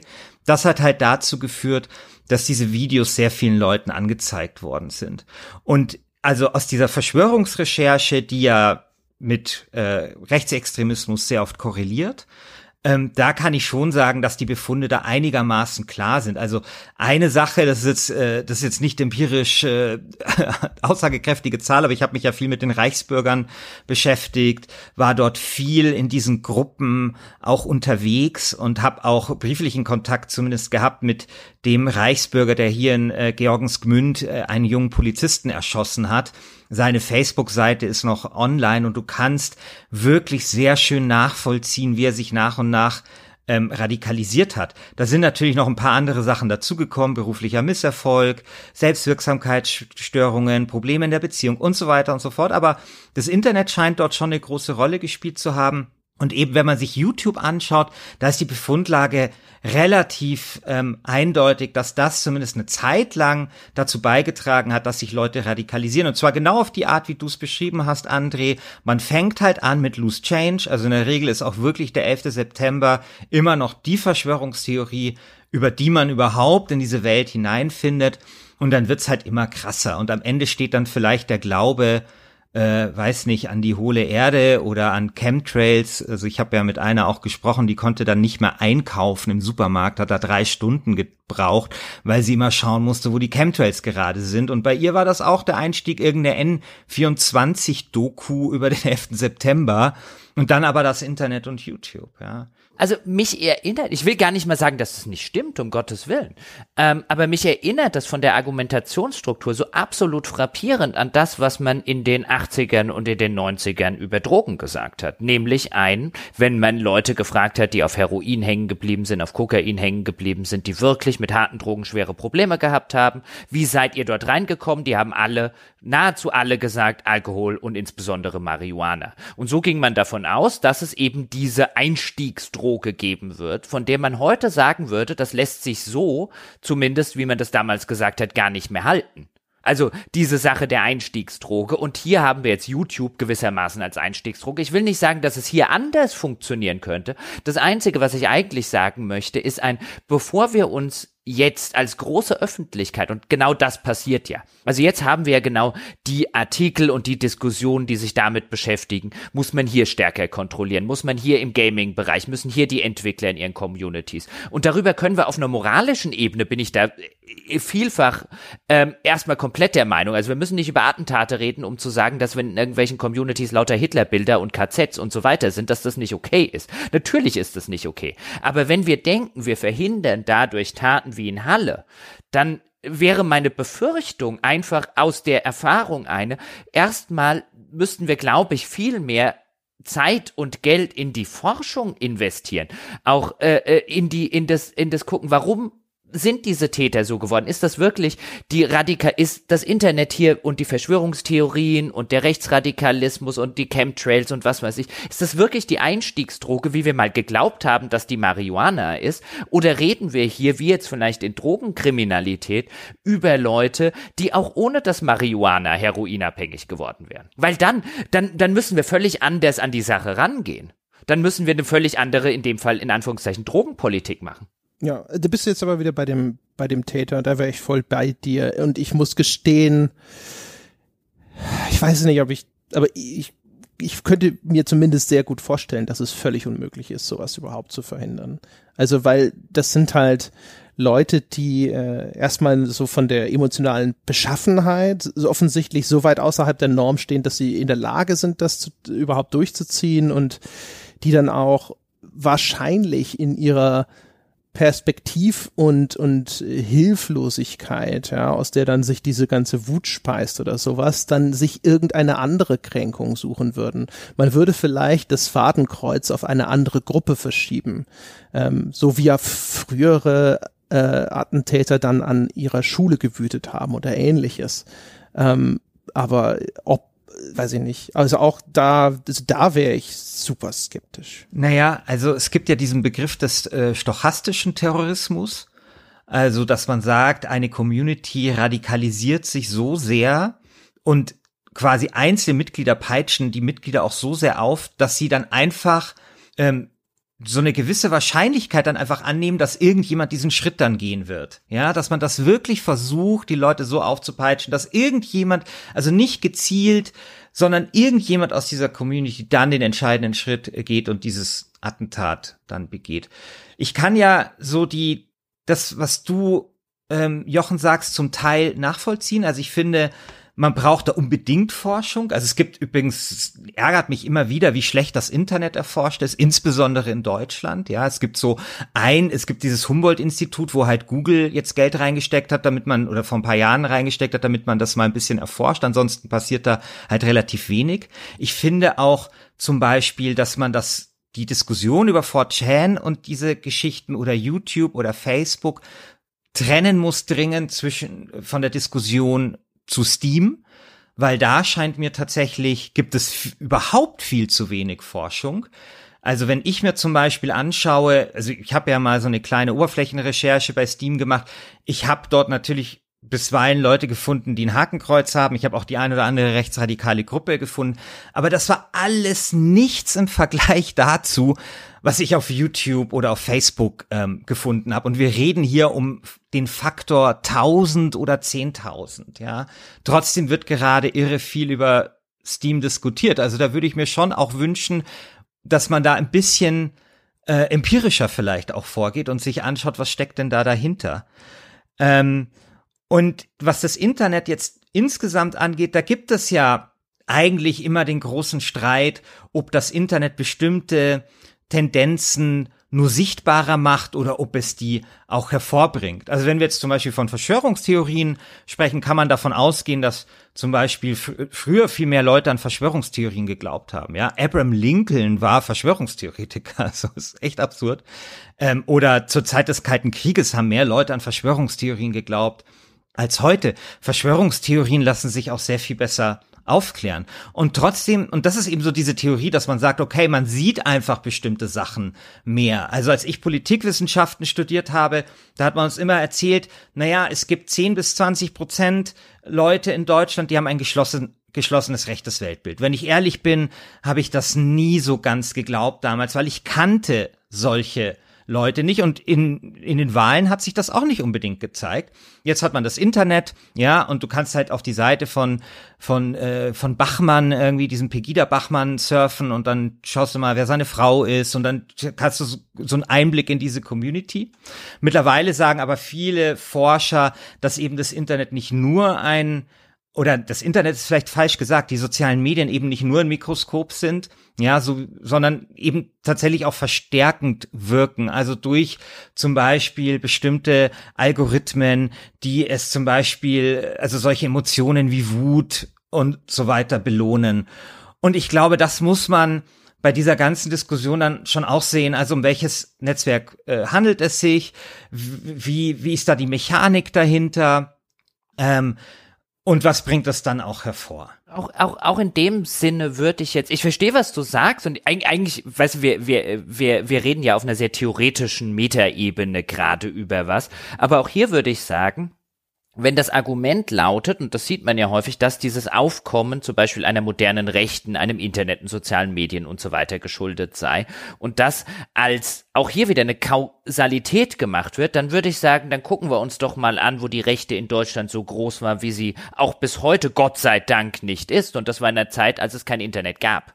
Also auch dort fanden solche Ideologien, die damals übrigens noch eine zwei Stufen, wenn man sich dort die Schriften und die Pamphlete anguckt, über dem auch an, an, an Wutanteil waren, was man heute selbst in scharfen Internetforen und Facebook-Gruppen findet und liest, so schlimm wie das ist. Das verbreitete sich auch wie ein Lauffeuer zu einer Zeit, als es so etwas noch überhaupt nicht gab, wo man jetzt zumindest sagen könnte, reden wir über Kausalität, reden wir über Korrelation, reden wir über eine Mischung aus beidem. Ich find's halt schwierig, weil wir sitzen, ich glaube, das ist so ein bisschen die, die, in dem Fall die Gnade der späten Geburt oder der aktuellen Geburt. Man sitzt immer so da und man denkt, das, was man gerade erlebt, ist ein einzigartig in der Geschichte. Und ich befürchte, in vielerlei von diesen Hinsichten ist das gar nicht so einzigartig. Nee, aber, aber Jochen, jetzt schau doch mal. Also, äh, ich glaube, da war sogar dieses Jahr das Jubiläum vom Hexenhammer. Ja, eine der ersten großen verschwörungstheoretischen Schriften, die die Hexenverbrennung nachweislich mit angeschoben hat. Ich denke, über die Rolle, die so eine Schrift wie die Protokolle der Weisen von Zion gespielt haben, brauchen wir nicht großartig sprechen. McCarthyism in den USA, was ja, dort der, in, vor in Prä-Internet-Zeit abgegangen ich, genau, also schau mal, ich, ich arbeite beim, ich komme vom Radio. Das Radio hat als Medium, und zwar nicht nur jetzt beim Volksempfänger damals in der Nazizeit eine große Rolle gespielt, sondern auch gar nicht so lange her im Völkermord von Ruanda. Ja, das waren Radiosendungen, die diesen Völkermord angeheizt haben. Also ich glaube, dass, dass Medien Folgen haben, das ist natürlich nichts Neues, aber die Medien verändern sich halt. Und äh, dann muss man halt immer wieder schauen, äh, ja, wie man damit umgeht. Ja, aber dann, dann nehmen wir jetzt mal die Medien, weil das ist ein schöner, schöner Fall, weil was tatsächlich nachgewiesen ist auf einer erheblich höheren Kausalitätsebene, ist das, was du vorhin gesagt hast, Christian, nämlich ein Nachahmungseffekt. Wir wissen zum Beispiel von Selbstmördern, dass du erheblich mehr Selbstmörder hast, wenn die Medien über Selbstmörder berichten. Ähm, also was wir hier zum Beispiel sehen können, wäre, wenn wir diese Kausalität, die wirklich gut nachgewiesen ist, auch auf solche Täter wie zum Beispiel in Halle, in Christchurch und Co. anwenden, würden wir vielleicht sehen, dass die Kausalität, die wir haben, nämlich je höher die Medienberichterstattung, wir haben vorher bei diesem Attentäter jetzt heute darüber geredet, der will performen, der will, ein Loser möchte jemand sein. Je mehr Medienaufmerksamkeit wir dem geben und eine Medienaufmerksamkeit, deswegen habe ich vorher das Oktoberfest-Attentat von 1980 genannt, genannt. Das war 1980 eine große Sache, aber er kann mir heute irgendwo im Internet jemand erzählen, ein paar Leute werden das können, ich, aber ich meine, eine. Ich habe meine GameStar-Kolumne damit letztens begonnen. Okay, aber die meisten Leute werden einem auch in diesen Foren nicht sagen können, würde ich jetzt tippen, wie dieser Täter gehießen hat. Der gilt dort nicht als ähm, äh, äh, irgendwie eine Ikone der rechten Szene. Zumindest begegnet mir das relativ selten.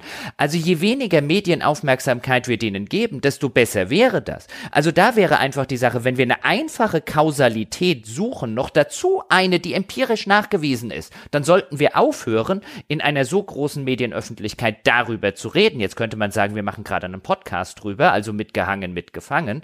Aber so viel, was über Halle geschrieben wurde, ich meine, wir machen das jetzt ein paar Wochen nach der Tat. Wir machen das unter Berücksichtigung von, wir haben das Manifest gelesen, wir wissen von Ermittlungsergebnissen, wir haben uns das Video angeguckt, wir hatten Zeit, das zu reflektieren. Da wurde in den ersten zwei Tagen, als niemand irgendetwas wusste, so viel gesagt, so viel geschrieben, so viel gemacht. Ich glaube, da sind wir viel eher bei einer Kausalität als bei irgendwelchen 8chans und bei irgendwelchen Computerspielen und so weiter. Ja, aber glaubst du auch äh, angesichts dessen, was wir vorher diskutiert und besprochen haben, was war dem Täter von Halle wohl wichtiger? Die Medienberichterstattung oder vor seinen Kumpels äh, auf 4chan, Coldchan oder 8chan cool dazustehen? Ja, aber er vor seinen stellt sich Kumpels, als Anon vor. Natürlich, aber vor seinen Kumpels bei 4chan und bei 8chan steht er ja umso besser da, je größer er in den Medien ist. Na, da steht er umso besser da, je mehr Leute er erschießt. Ja, aber nicht, wenn, nicht, wenn seine Kumpels auf 4chan davon nie was erfahren. Ja, sein Plan ist ja, dass er äh, die Medien umgeht. Ja, das ist ja das, was halt äh, ja insgesamt glaub ich. passiert. Keine, Das- keine Gatekeeper ah. mehr und so weiter. Das haben wir ja, die Diskussion haben wir ja in anderen äh, Zusammenhängen auch. Also ich, ich, würd, ich bin einer übrigens, der immer davor warnt, die, äh, die Rolle vom Internet ähm, zu überschätzen. Ja, also ich meine, es gibt schon also sowas wie Fox News oder große überregionale Blätter, die haben natürlich einen massiven Einfluss. Aber ich glaube, in dem speziellen Fall haben wir es tatsächlich eher mit einer, also, also er will vor seiner Peer Group, vor seiner Community wollte er bestehen, nicht vor irgendwelchen Medien, glaube ich. Aber okay. Ja, aber ich glaube, wir sind nicht weit voneinander entfernt. Natürlich wollte er das äh, vor seiner Peer Group machen, aber ich glaube durchaus, dass er sehr bewusst ähm, wie alle Attentäter auch davor. Ich meine, er musste sich ja nur angucken, eben den Christchurch-Attentäter, den Attentäter Norwegen und so weiter. Ich meine, er wusste ja, je mehr Leute er umbringt, desto größer wird sein Fame in einer Öffentlichkeit. Daher übrigens auch die Achievements. Die Achievements waren darauf abgestellt, so quasi so viel Aufmerksamkeit wie möglich zu erzeugen, wenn er die tatsächlich geschafft hätte. Ja, wobei ich weiß nicht, also ich, ich kann mir zumindest auch vorstellen, dass die Achievements dazu da sind, dass seine Community halt lollt darüber. Ehrlich gesagt, ne, dieser ganze zynische Humor, von dem das da durchdrungen ist, also ich weiß es nicht. Ähm, Ja, der, der, der Oberbegriff, aber natürlich, je mehr von diesen Achievements er erfüllt, desto mehr Fame in Anführungszeichen bekommt er natürlich in der medialen Öffentlichkeit. Ja, ich wäre auch geneigt zu glauben, dass er primär Interesse daran hatte, diesen Menschen dort zu gefallen. Er hat jetzt sein Manifest auch nicht an die Presse verschickt oder sonst irgendwas. Man, was ich auch noch sagen wollte, ist, man muss halt, glaube ich, echt gucken. Also ich glaube, man muss sogar zwischen äh, den äh, Tätern wie zum Beispiel Halle und Christchurch nochmal differenzieren.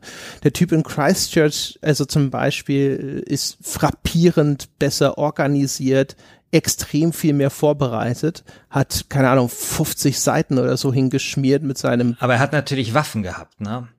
Ja, gut, er, ja, ja, er hat, er hat, ist, das, das erklärt, warum er äh, so viele mehr Menschen ermordet hat. Also das muss man übrigens auch sagen, wieso ich froh bin, dieses Video gesehen zu haben, weil danach bist du dann umso froher, dass es in Deutschland keine Waffen gibt, einfach so. Ja. Ja. Wobei da siehst du natürlich, da siehst du theoretisch einen tatsächlich direkten Einfluss des Internet, nämlich dass diese Bauanleitungen für die Waffen verfügbar waren, 3D-Modelle für 3D-Drucker für diese Plastikbauteile, auch wenn die da jetzt nicht die größte Rolle gespielt haben, aber ähm, äh, wie gesagt, aber der der Christchurch-Typ wirkt zum Beispiel tatsächlich viel mehr wie ein radikaler Überzeugungstäter, der sicherlich auch Interesse hat an diesem Beifall, während der Halle-Typ viel mehr, das ist jetzt ein Spektrum, ist nicht schwarz und weiß an und aus oder sowas, viel mehr wirkt wie jemand, der eher diese Anerkennung sucht. Ja, also auch da wäre da wär ich jetzt wiederum vorsichtig, weil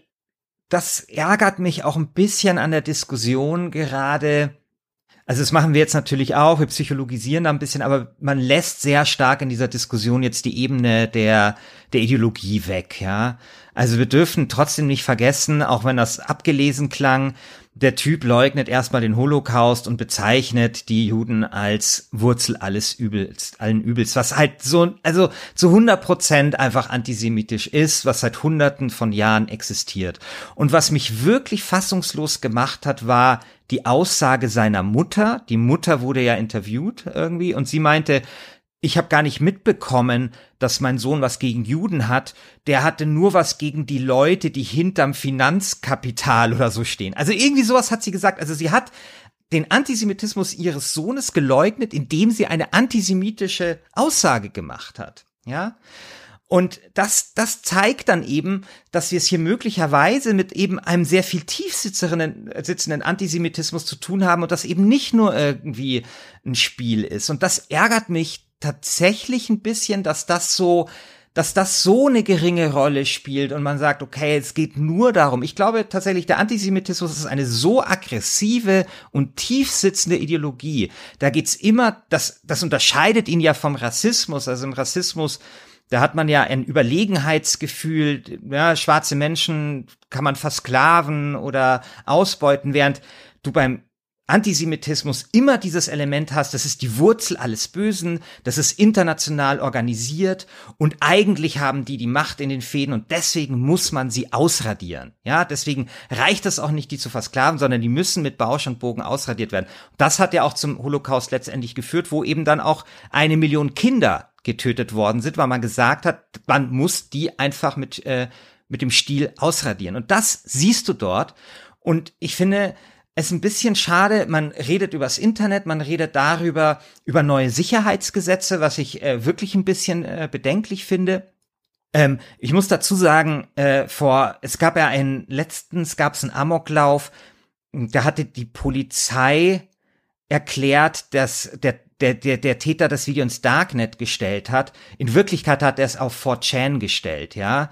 Also daran sieht man, wie wenig die Polizei von solchen Themen noch versteht und anstatt, dass man sich da mal informiert, Leute ausbildet, ja, die sich da dann auskennen, reden wir über mehr Sicherheitsgesetze. Aber das nur so nebenbei. Aber über diese Frage, Antisemitismus reden wir nicht und übrigens auch nicht in der Gamer-Szene, ja, also wenn wir sie so bezeichnen wollen. Wir reden über wahnsinnig viele politische Themen, wir reden über die Frage, ob in einem Mittelalterspiel äh, genügend Schwarze vorkommen oder in äh, Sklaverei richtig dargestellt wird in Anno. Sowas wie Antisemitismus spielt in diesem Diskurs überhaupt keine Rolle und wenn dann eher, finde ich, auf relativ fragwürdiger Weise. Ne? Und das, ja, und das ist schon auch alles Teil dieses Gesamtkonglomerates, über das man auch mal reden müsste.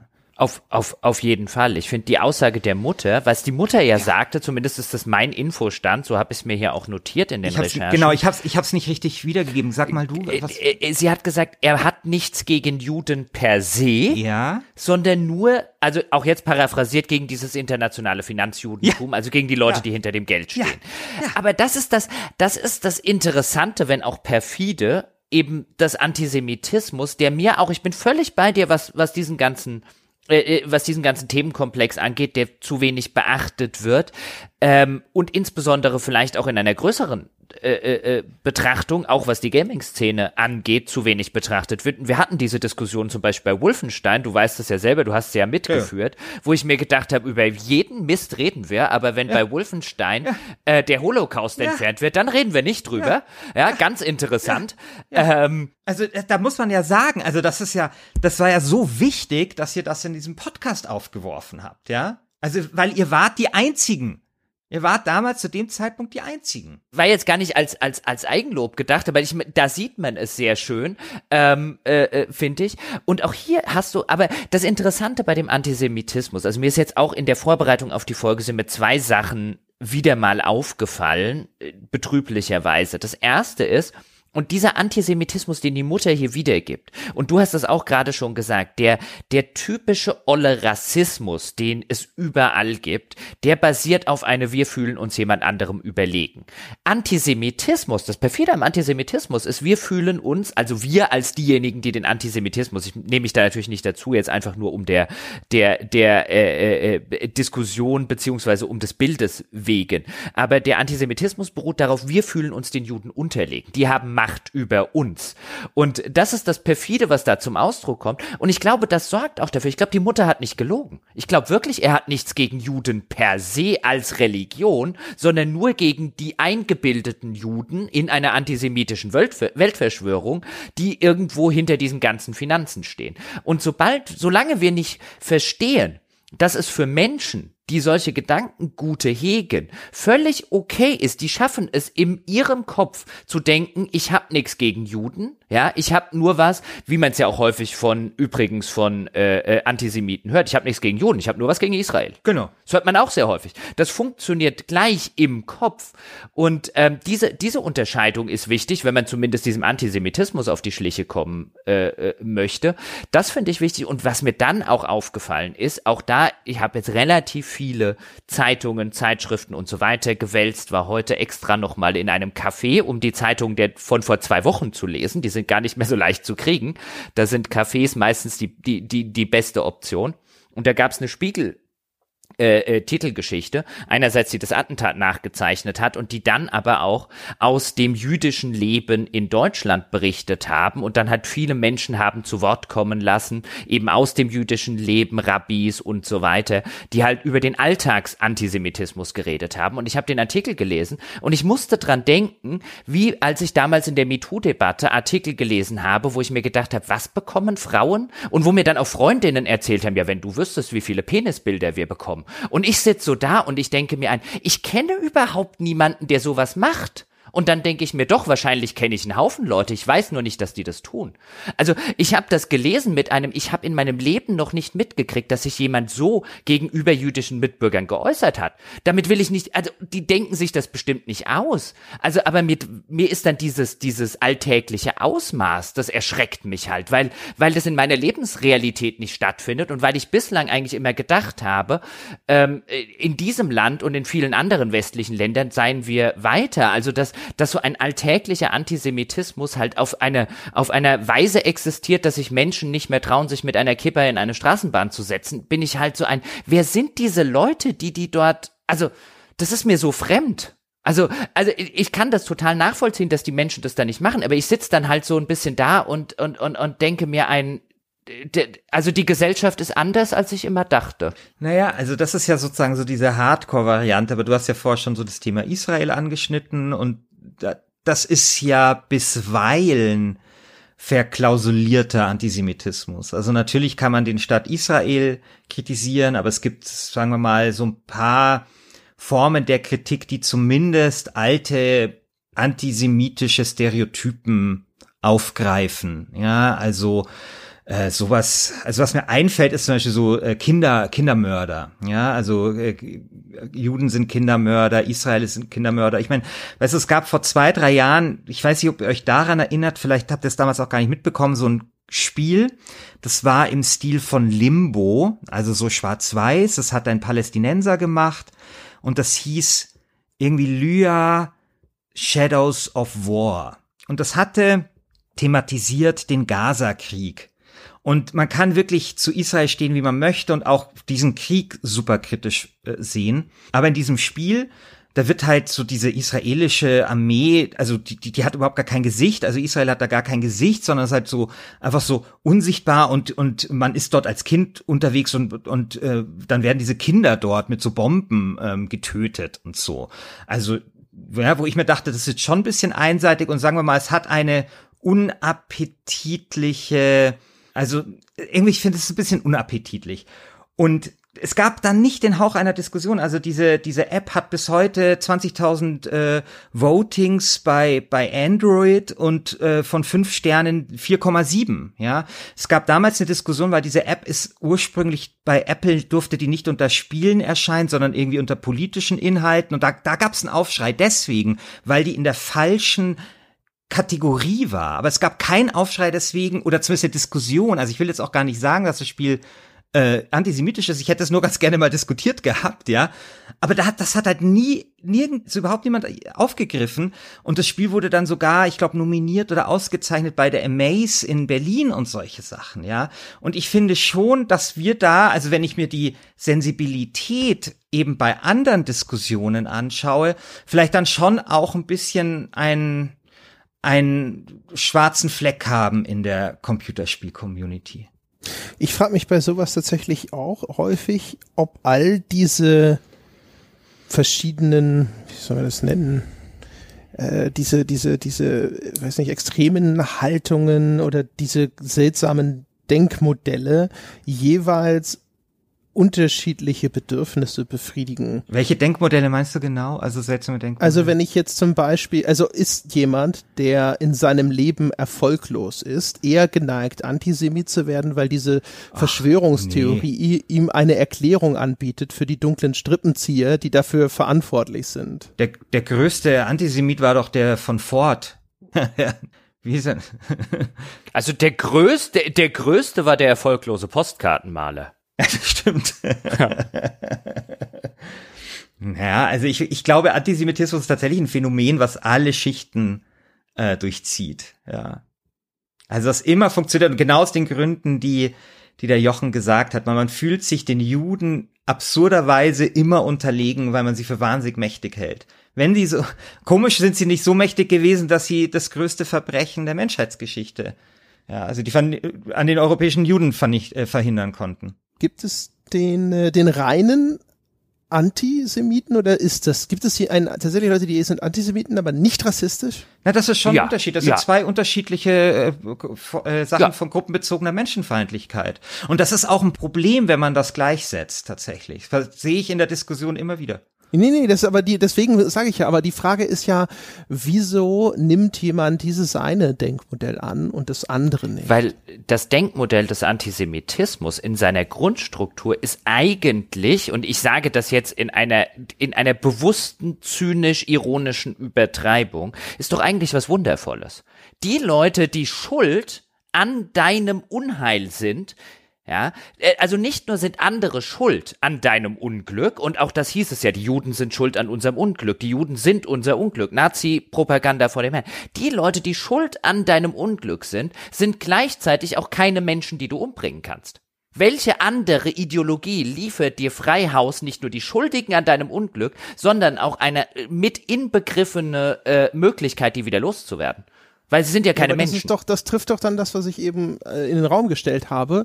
Ob das nicht dann eine Ideologie ist, die gerade für jemanden brauchbar ist, der irgendwie die Schuld an seinen Lebensumständen externalisieren muss, weil er müsste sich sonst eingestellen, dass er selbst verantwortlich ist dafür. Ja, aber das ist ja nur ein Teil. Also es ist ein, ist ein interessanter Gedanke insofern als also früher historisch war das ja so, also wie der Jochen schon gesagt hat, die Juden sind ja an allem schuld, also waren sie schuld an der französischen Revolution, an, am Kapitalismus und am Kommunismus, ja. Das heißt, die Leute, die erfolgreich waren und äh, Industrielle konnten Antisemiten sein, weil sie ihnen die Schuld am Kommunismus gegeben haben. Und die Leute, die unten standen, konnten ihnen die Schuld am Kapitalismus geben. Heute trifft die Juden eigentlich nur noch die Schuld am, am Kapitalismus, wenn man so möchte. Also damit werden sie assoziiert. Und das kann schon sein, dass das dann ähm, genau das äh, hervorbringt, was du sagst, ähm, André. Auf der anderen Seite sehen wir zum Beispiel auch in der muslimischen, islamischen Welt, dass sehr viele Leute, die unglaublich erfolgreich sind, unglaublich äh, viel Geld haben, sehr oft die größten äh, Antisemiten sind. Ja. Also, I don't know. Aber ich glaube, es ist ich glaube, es äh, gibt da keinen Unterschied zwischen. Also nicht. Es gibt ja auch diese, diese, diesen QAnon-Irrsinn, wo dann halt die Weltverschwörung noch ein bisschen erweitert wird. Also äh, ne, viele große jüdische Funktionäre mit drin. Ja, das sind ja die, die wirklich glauben, Angela Merkel ist Hitlers Tochter, ne? Oder oder zumindest ihre Nichte. Da ist man sich nicht so ganz einig, ja. Aber das, das Ding ist, also das habe ich auch in meinen Recherchen damals gesehen. Also man die, diese ganzen Leute, also sowohl Reichsbürger, die immer antisemitisch sind, also sorry, ich habe da keinen einzigen gefunden, das nicht wäre, ja. Und das Gefährliche ist immer dieses, dass die glauben, sie wären im Widerstand, ja.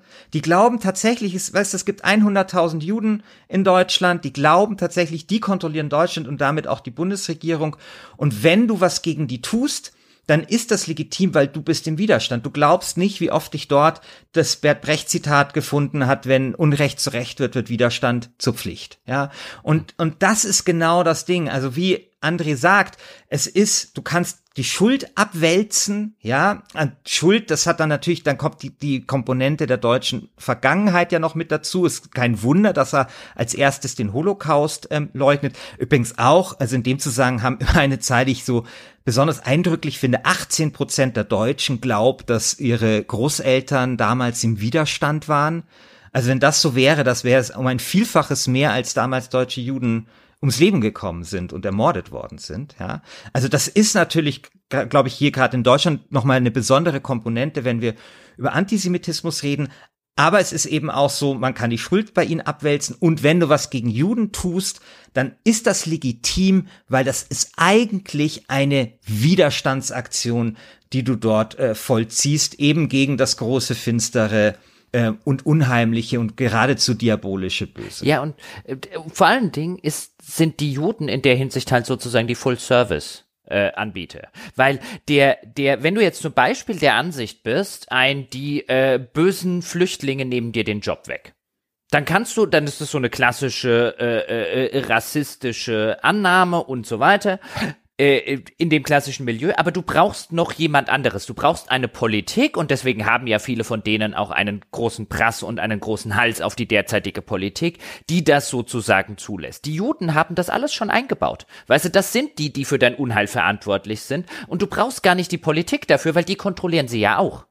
Das heißt, wenn du einen, wenn du einen Haufen, eine Schubkarren voller Scheiße vor jemandem auskarren möchtest ähm, oder vor den Schuldigen, dann musst du bei den Juden nur einmal fahren. Bei jedem anderen musst du ja noch überlegen, wer ist noch mitschuld. Das ist das Tolle am Antisemitismus in zynischen Anführungszeichen bitte zu verstehen, ist ein, man kann sie einfach ohne Probleme für alles verantwortlich genau. machen und die Wurzel, braucht sonst die Wurzeln mehr. alles Übels, genau. wie das der Attentäter von äh, der Terrorist von Halle gesagt hat, ja.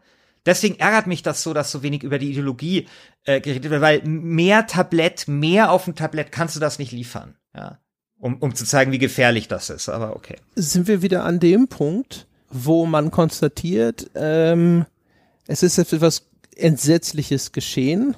Es gibt keine unmittelbare Maßnahme, die man ergreifen könnte, die mit einem auch nur einigermaßen gesicherten Erfolg dafür sorgen könnte, dass sowas nicht wieder passiert.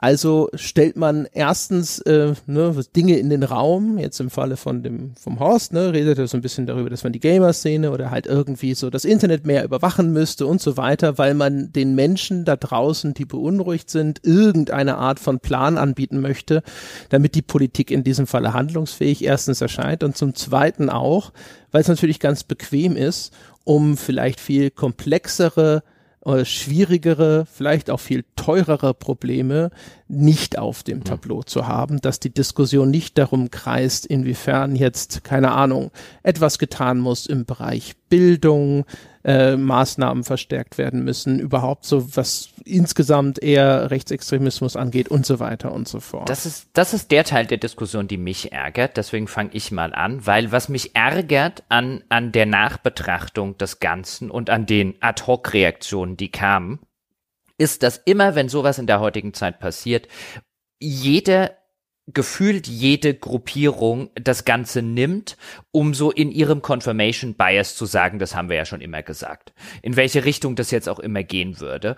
Ähm, und da gibt es die einen, ob das jetzt solche sind, die ein, ja, diese ganze Sache mit dem, mit dem Internet und mit, insbesondere mit den Computerspielen, ja, und diese Vermischung zwischen Realität und, auch das hat man ja häufiger gelesen, zwischen Realität und Wirklichkeit, da können diese Menschen ja nicht mehr unterscheiden, sag ich ja schon die ganze Zeit, und dann wird das instrumentalisiert. Oder ob das von der rechten Seite instrumentalisiert wird, oder ob das von der linken Seite instrumentalisiert wird, und auch da häufig gar nicht mal aus einem bösen, ähm, äh, aus einer bösen Motivation heraus, weil man morgens aufsteht und sagt, oh, jetzt heute, ich habe schon lange keinen Terroranschlag mehr instrumentalisiert, sondern weil in dem persönlichen Confirmation Bias jeder das sieht gefühlt und dann irgendwie sagt, das bestätigt ja mein Narrativ.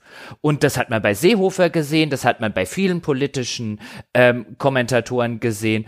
Und was es selten bestätigt hat, und da bin ich voll bei, bei Christian, ist ein, lass uns doch mal gucken, was hat denn der Täter selber gesagt? Ach, warte mal, was der Täter selber gesagt hat, war, dass er ein antisemitisches Arschloch ist. Vielleicht nehmen wir erstmal das in Ermangelung von irgendwas anderem, weil das war das, was er selbst als Grund angegeben hat, warum er überhaupt losgefahren ist. Der ist zumindest mal besser als die meisten Narrative, die dort draußen sind. Können wir uns erstmal darauf einigen, dass das offensichtlich ein antisemitischer Terroranschlag war.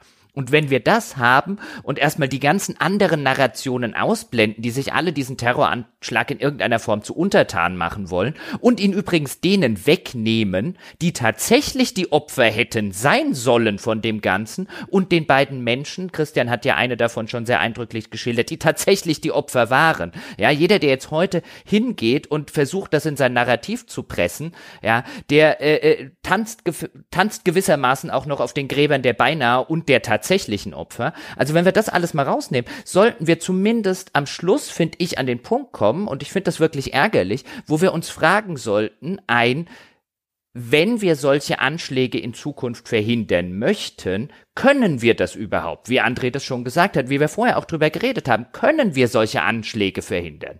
Weil das sind wir den bisherigen und den zukünftigen Opfern solcher Anschläge schuldig ist, dass wir uns nicht von irgendwelchen Ideologien in dieser Diskussion leiten lassen, sondern schlicht und ergreifend von nachweisbaren, von empirischen Fakten, wo wir uns fragen sollten, kann man das vermeiden? Weil die Antwort, es könnte sein, dass die Antwort lautet, André hat das ja auch schon gesagt, in allen Fällen, in diesem konkreten Fall, bei dieser konkreten Persönlichkeit, können wir das vielleicht nicht. Wenn das so ist, was ja sein kann, dann können wir aber vielleicht wenigstens an manchen Stellen sagen, wie jetzt eben in diesem Fall dieser Synagoge, da hat eine verstärkte Tür über 50 Menschen das Leben gerettet. Das hilft den beiden, die stattdessen gestorben sind, natürlich keinen Meter weiter, aber zumindest kann man dann sagen, ein, wir werden nicht alle Sachen so verhindern können, wir können auch nicht eine trügerische Sicherheit einer Bevölkerung und so weiter abgeben, sondern dann muss man halt an einer anderen Stelle vielleicht für mehr Schutz sorgen, als derzeit existiert.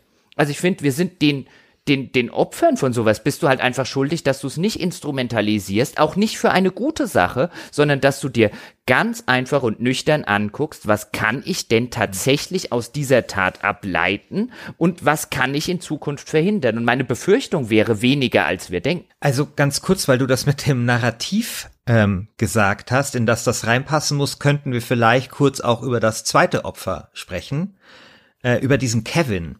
Mhm. Weil dazu gab es einen, äh, einen Text in der Taz, ich glaube gestern oder vorgestern, ist auch online verfügbar, der so gut ist, dass ich ihn fast für preiswürdig halte tatsächlich, weil sich eine äh, Journalistin dort die Mühe gemacht hat, äh, diesem Kevin mal hinterher zu spüren.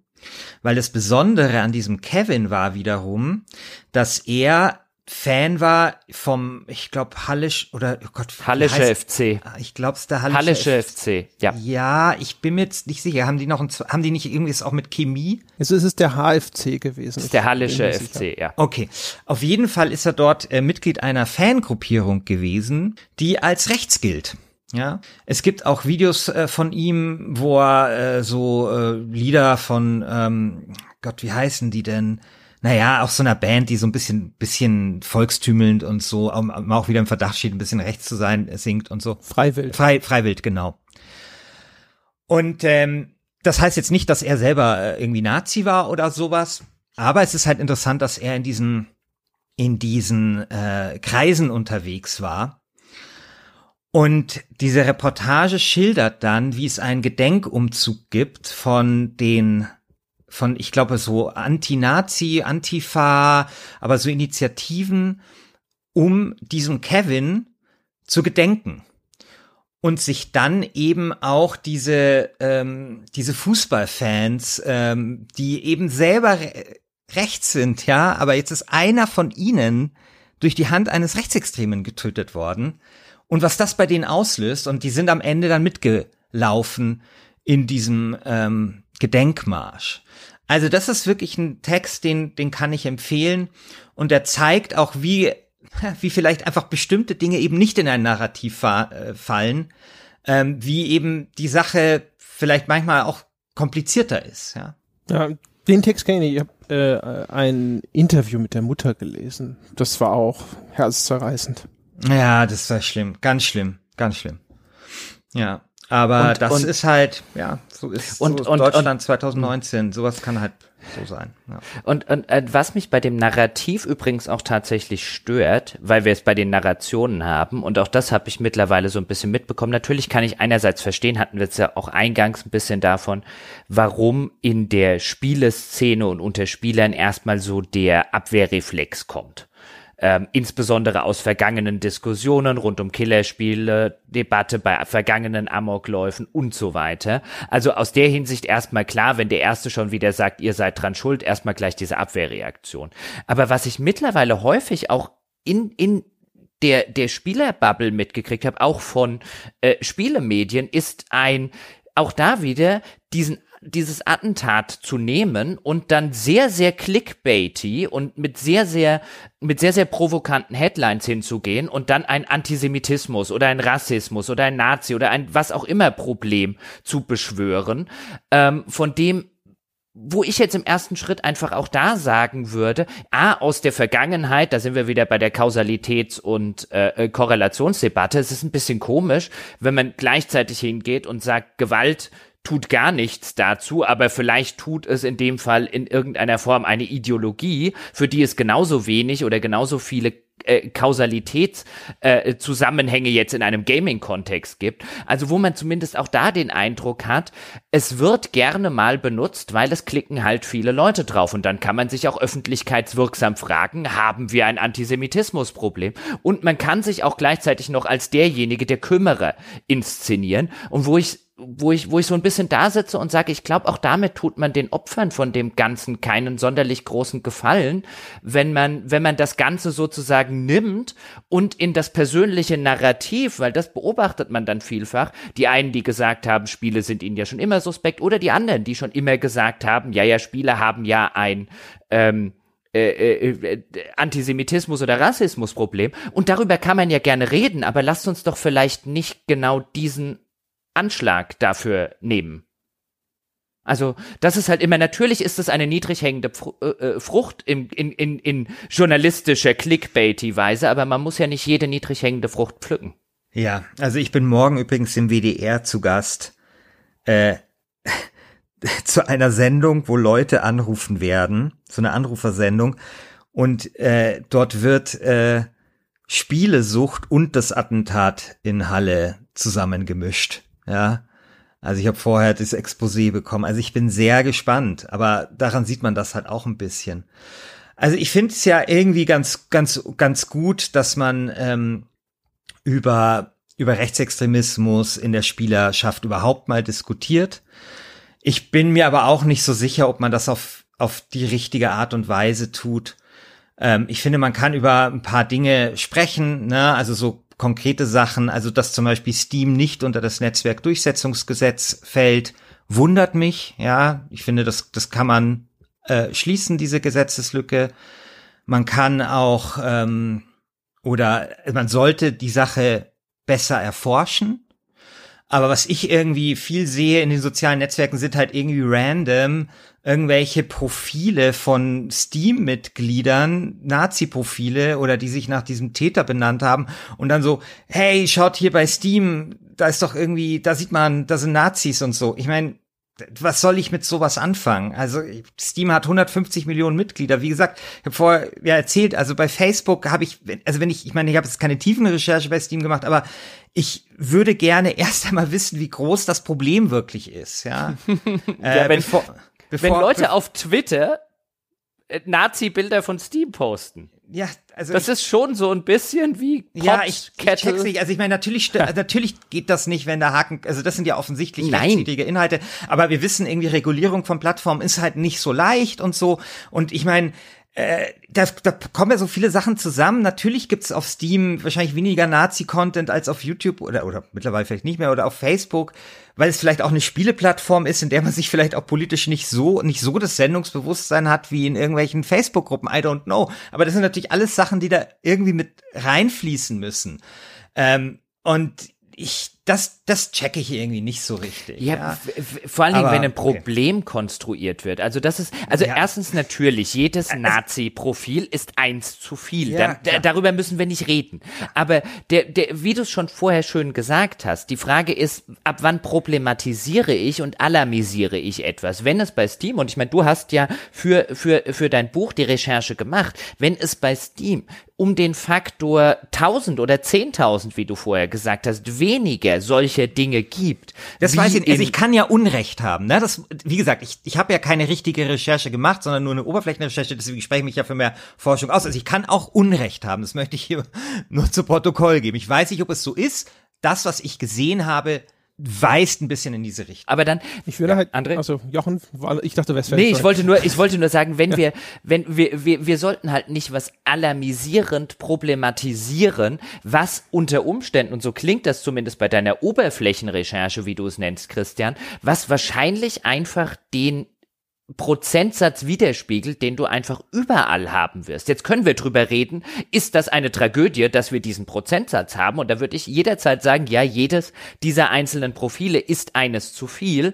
Aber ähm, nüchtern wird man sagen müssen, ja, einen, du hast vorher gesagt, also schon an Universitäten wurde einem früher beigebracht, ein, ja, so zwischen 10 und 20 Prozent latentes rechtsradikales Denken wirst du halt in einer modernen demokratischen Gesellschaft, nicht nur in Deutschland übrigens, haben, wenn nicht gar mit dem Potenzial zu mehr, sehen wir auch übrigens im europäischen Ausland, nicht nur bei uns, wo man einfach sagen würde, ja, natürlich aus meinem persönlichen Denken ist das viel zu viel, aber ich kann es erst dann zu einem überbordenden Problem machen, wenn es tatsächlich eins wird. Ansonsten spiegelt es einfach die traurige Wirklichkeit wieder. Und die muss man natürlich auch nicht so hinnehmen. Ich will das gar nicht schönreden, aber man muss halt aufpassen, dass man nicht so tut, als sei irgendwo etwas über Gebühr vorhanden, wo es tatsächlich einfach nur die traurige traurige Realität widerspiegelt, weil dann, ver, weißt du, dann vernebelt man nämlich den Blick auf die traurige Realität. Dann wäre die Frage viel eher, warum haben wir diese Zustände, von denen das nur ein Spiegel ist? Ja, und ja, das ging schon sehr in meine Richtung. Also vielleicht noch ergänzend,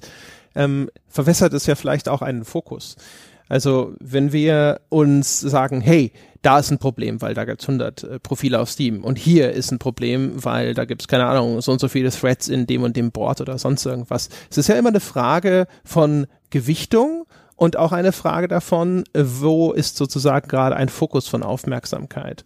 Und ich würde halt sagen, wahrscheinlich, also wenn jetzt nehmen wir wieder die Zahlen von Christian, ja, gibt es woanders auf YouTube, das ist jetzt sozusagen mal eine Annahme, vielleicht ein erheblich gewichtigeres Problem.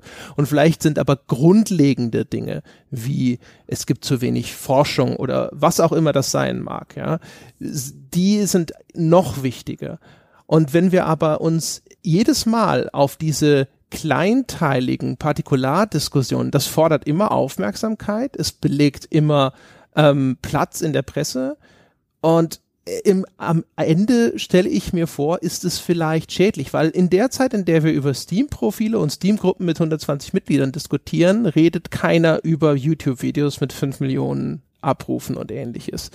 Und das kann ich, ich stelle mir vor, dass das dann so ein bisschen, ne, ähm, äh, teile und herrsche ist. Ja? Also wenn du, wenn du halt einfach nur die Aufmerksamkeit auf viel zu viele kleine Einzelteile oder sowas, dann bewegt sich vielleicht an den Stellen nichts, wo es wichtiger wäre, den Druck aufrecht zu erhalten, weil dort die Problemstellung einfach entweder dringender ist oder weil auch einfach der Effekt größer sein könnte. Das heißt jetzt, und das ist jetzt vor allem so in Richtung auch pressebezogen und ähnliches, dass der Einzelne zum Beispiel, wenn ihm vor seiner eigenen Haustür, also jetzt, wenn im Falle des Spielers auf Steam so ein Profil begegnet, das er nach Möglichkeit zum Beispiel jetzt bei Steam die Meldenfunktion benutzt und ähnliches, gut, ne, wir wissen alle, dass das vielleicht nicht ganz so effektiv ist, wie wir uns das wünschen würden und so weiter, und dann dort sagt, das ist etwas, das betrifft mich unmittelbar, weil ich den, diese, das, ich sehe das hier, ne, und wo mich das quasi dieser bloße Anblick beeinträchtigt. Oder ich begegne diesen Menschen auf Online-Servern und ich möchte dort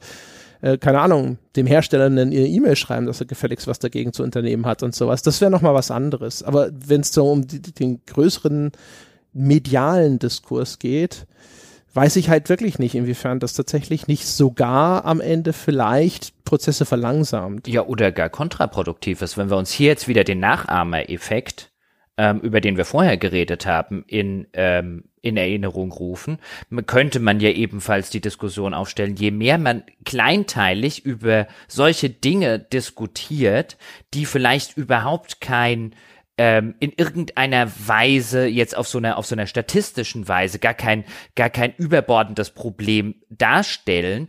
Ähm, also je, je je mehr die Diskussion kleinteilig durchdrungen wird von so einem Attentat, desto mehr stellt sich natürlich für einen potenziellen kommenden Attentäter, wenn wir davon ausgehen, dass es so einen Nachahmungseffekt existiert, desto mehr stellt sich natürlich für jeden kommenden Attentäter die Situation so dar, dass er absolut wirkmächtig ist mit so einem Attentat. Also angesichts dessen die Diskussionen, die der, die der Mann jetzt schon in Deutschland aufgeworfen hat, wo man sagen müsste, was jetzt Attentäter in der Geschichte der Bundesrepublik Deutschland angegangen ist, ist der vielleicht auf einem wirkmächtigen Niveau von der RAF? Weiß ich nicht, tatsächlich. Glaube ich noch nicht. Nein, noch damals, nicht. Würde, das ja. war ja wirklich auf den Alltag der Leute, hatte das ja noch einen erheblicheren Einfluss. Ja, ne? also, also der war jetzt ein bisschen provokant formuliert und eigentlich wollte ich es formulieren und es kam dann im Präsens raus. Ich wollte es formulieren, ein wenn wir in zehn Jahren uns angucken, ähm, könnte der, es sollte eigentlich ein Konjunktiv sein, könnte der irgendwann eine ähnliche Wirkmacht besitzen, einfach weil die mediale Lupe so sehr verstärkt. Möglich, aber das wird ehrlich gesagt eigentlich nach jedem Attentat diskutiert, oder? Also nach jedem Terroranschlag. Äh, ja. Die Mitverantwortung der Medien, äh, wie soll man darüber berichten? Wenn ja, wie?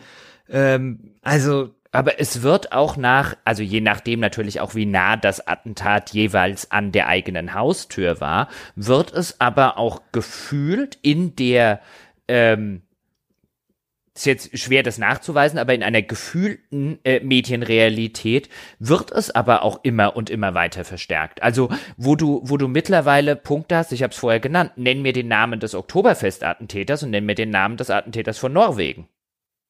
Also bi bis hin dazu, dass auch eine Presse wie selbstverständlich teilweise Namen nennt, ohne etwas dazu zu schreiben, nämlich woher diese Namen kommen. Das ist teilweise ganz aufschlussreich. Ich will nicht sagen, dass es, dass es zwingend ist. Ich kann mir aber vorstellen, dass es so einen Effekt gibt.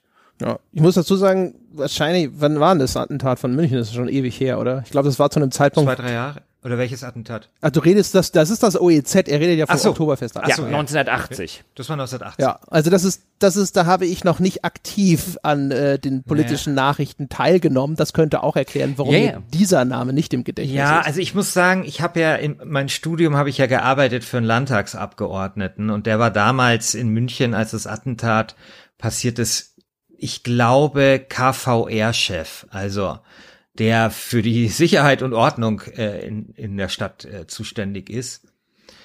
Und ähm, das, das stimmt, was der Jochen sagt. Einerseits, dass da die, die, also die mediale Aufmerksamkeit über all die Jahre massiv abgenommen hat. Man muss ja sehen, es waren ja nicht nur 13 Tote, sondern er hatte ja die Bombe, die er in einem Mülleimer versteckt hat, ja auch noch mit Glasscherben und Nägel und Schrauben und sowas äh, ähm, ausgestattet, so dass halt die Anzahl der Verletzten nochmal exorbitant groß war. Also da war, waren dann nochmal 200 Menschen, 220 Menschen, die Beine und Gliedmaßen verloren haben. Also das nur mal zum Ausmaß dieses Attentats und ähm, ähm, für, für meinen Chef damals war halt super wichtig, dass das aufgeklärt wird, weil es war, oder ist ja bis heute sehr umstritten, ob er wirklich ein Einzeltäter war oder ob er Leute hatte, die ihm geholfen haben. Aber natürlich gibt's hier in München, und da war ich damals auch immer dabei, äh, ein großes Gedenken jedes Jahr.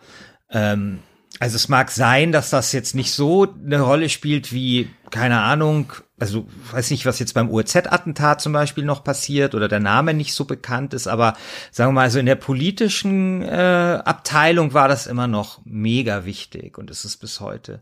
Ich glaube, ich glaube, in einem öffentlichen Bewusstsein ist wichtig. Aber das, dem, kann, das kann schon sein, dass du da recht hast. Also das. Du hast halt eine andere Bildsprache. Zu Ja, diesem klar. Attentat gibt es nahezu keinerlei Live-Bildsprache und Genau. keinerlei Ja, Fernsehbildsprache. das- das würde ich auch sagen, Genau. ja. Zu, zu, da nehmen wir jetzt ganz plakativ den 11. September. Der 11. September ohne Live-Footage, wie die Flugzeuge dort reinfliegen, ist immer noch ein grausames und grauenhaftes Mhm. Ja, ja, Attentat, aber nicht auf dem, auf dem äh, äh, öffentlichen Level und auch bei dem äh, Attentat am Olympia-Einkaufszentrum. Auch da gab es ja Live-Bilder, da hat man dann teilweise den Attentäter gesehen. Mhm. Ich glaube, je mehr du halt sowas in, in einer Öffentlichkeit hast, je, je, je mehr das diskutiert wird und dann hast Mhm. du halt auch noch Bildsprache, die in deinem Kopf mit der Erinnerung so ein bisschen, bisschen zusammenhängt. Ich glaube, das ist ganz Ich wichtig. weiß auch nicht, also vielleicht muss man da auch nochmal berücksichtigen bei diesem speziellen Oktoberfest-Attentat, aber da bin ich zu wenig im Thema drin, dass es natürlich damals auch ein starkes Interesse gab, dass das nicht so hohe Wellen schlägt. Ne? Es war Wahlkampf zwischen Strauß und und Schmidt damals, ja, und gerade Franz Josef Strauß wollte nicht, dass dieses Attentat ihm jetzt schadet im Wahlkampf und gerade Ja. die bayerische Staatsregierung hat da viel getan, um, Oder- also so sagt ja. man heute, um das zu vertuschen, um da wenig Wind zu Oder man- so. Was okay, aber dann nimm- was, was übrigens genau. definitiv so ist, ist, dass über das Hobby des damaligen Oktoberfest-Attentäters äh, nicht gesprochen worden ist. Es war nämlich maximal unspektakulär. Er war nämlich leidenschaftlicher Sammler von Mineralien. Ja, also das ist ja auch so ein interessantes Ding. dass die Hobbys von Terroristen nur dann eine Rolle spielen, wenn sie keine äh, voll in der Gesellschaft akzeptierten Hobbys sind, habe ich so ein bisschen das Gefühl. Ja. ja, wobei da haben halt Spiele auch auch auch ist schön in der Hinsicht, die äh, Filme aus den 80ern ersetzt. Ja, oder Heavy Metal oder oder was es da so gab, ne? Genau. Ja, du, ja. genau, du merkst halt immer so diese Sachen, wo hat das aktuelle politische Establishment wenig Zugang dazu? Ja. Das sind immer die, was, was ist das popkulturelle Element, was äh, den, in deren Generation in der Form so noch nicht stattgefunden hat? Ach, das ist ein guter Sündenbock. Genau. Ja, hat man ja insbesondere auch schon gesehen bei dem Schulattentat in Columbine, wo dessen Ästhetik extrem vom Film beeinflusst war. Also, mhm. wie sie sich angezogen haben und ähnliches. Da hatten sie eine Filmvorlage für. Ich glaube, dieser Keanu Reeves Film, Basketball Diaries mhm. oder so. Und aber da gab es schon eine Diskussion über Computerspiele. Ja, und ähm, es war ja lange Zeit in den USA Konsens, äh, dass Computerspiele auch an solchen Sachen schuld sind. Und das ist, ähm, wenn man so möchte, ja ein Fortschritt der Debatte in den letzten Monaten gewesen, dass mittlerweile nur noch die Republikaner sagen, Computerspiele sind schuld und die Demokraten sich äh, davon abgewandt haben. Ja, also plötzlich ist die Frage, ob Computerspiele daran schuld sind oder nicht, letztlich eine parteipolitische in der Debatte. Das war nicht immer so.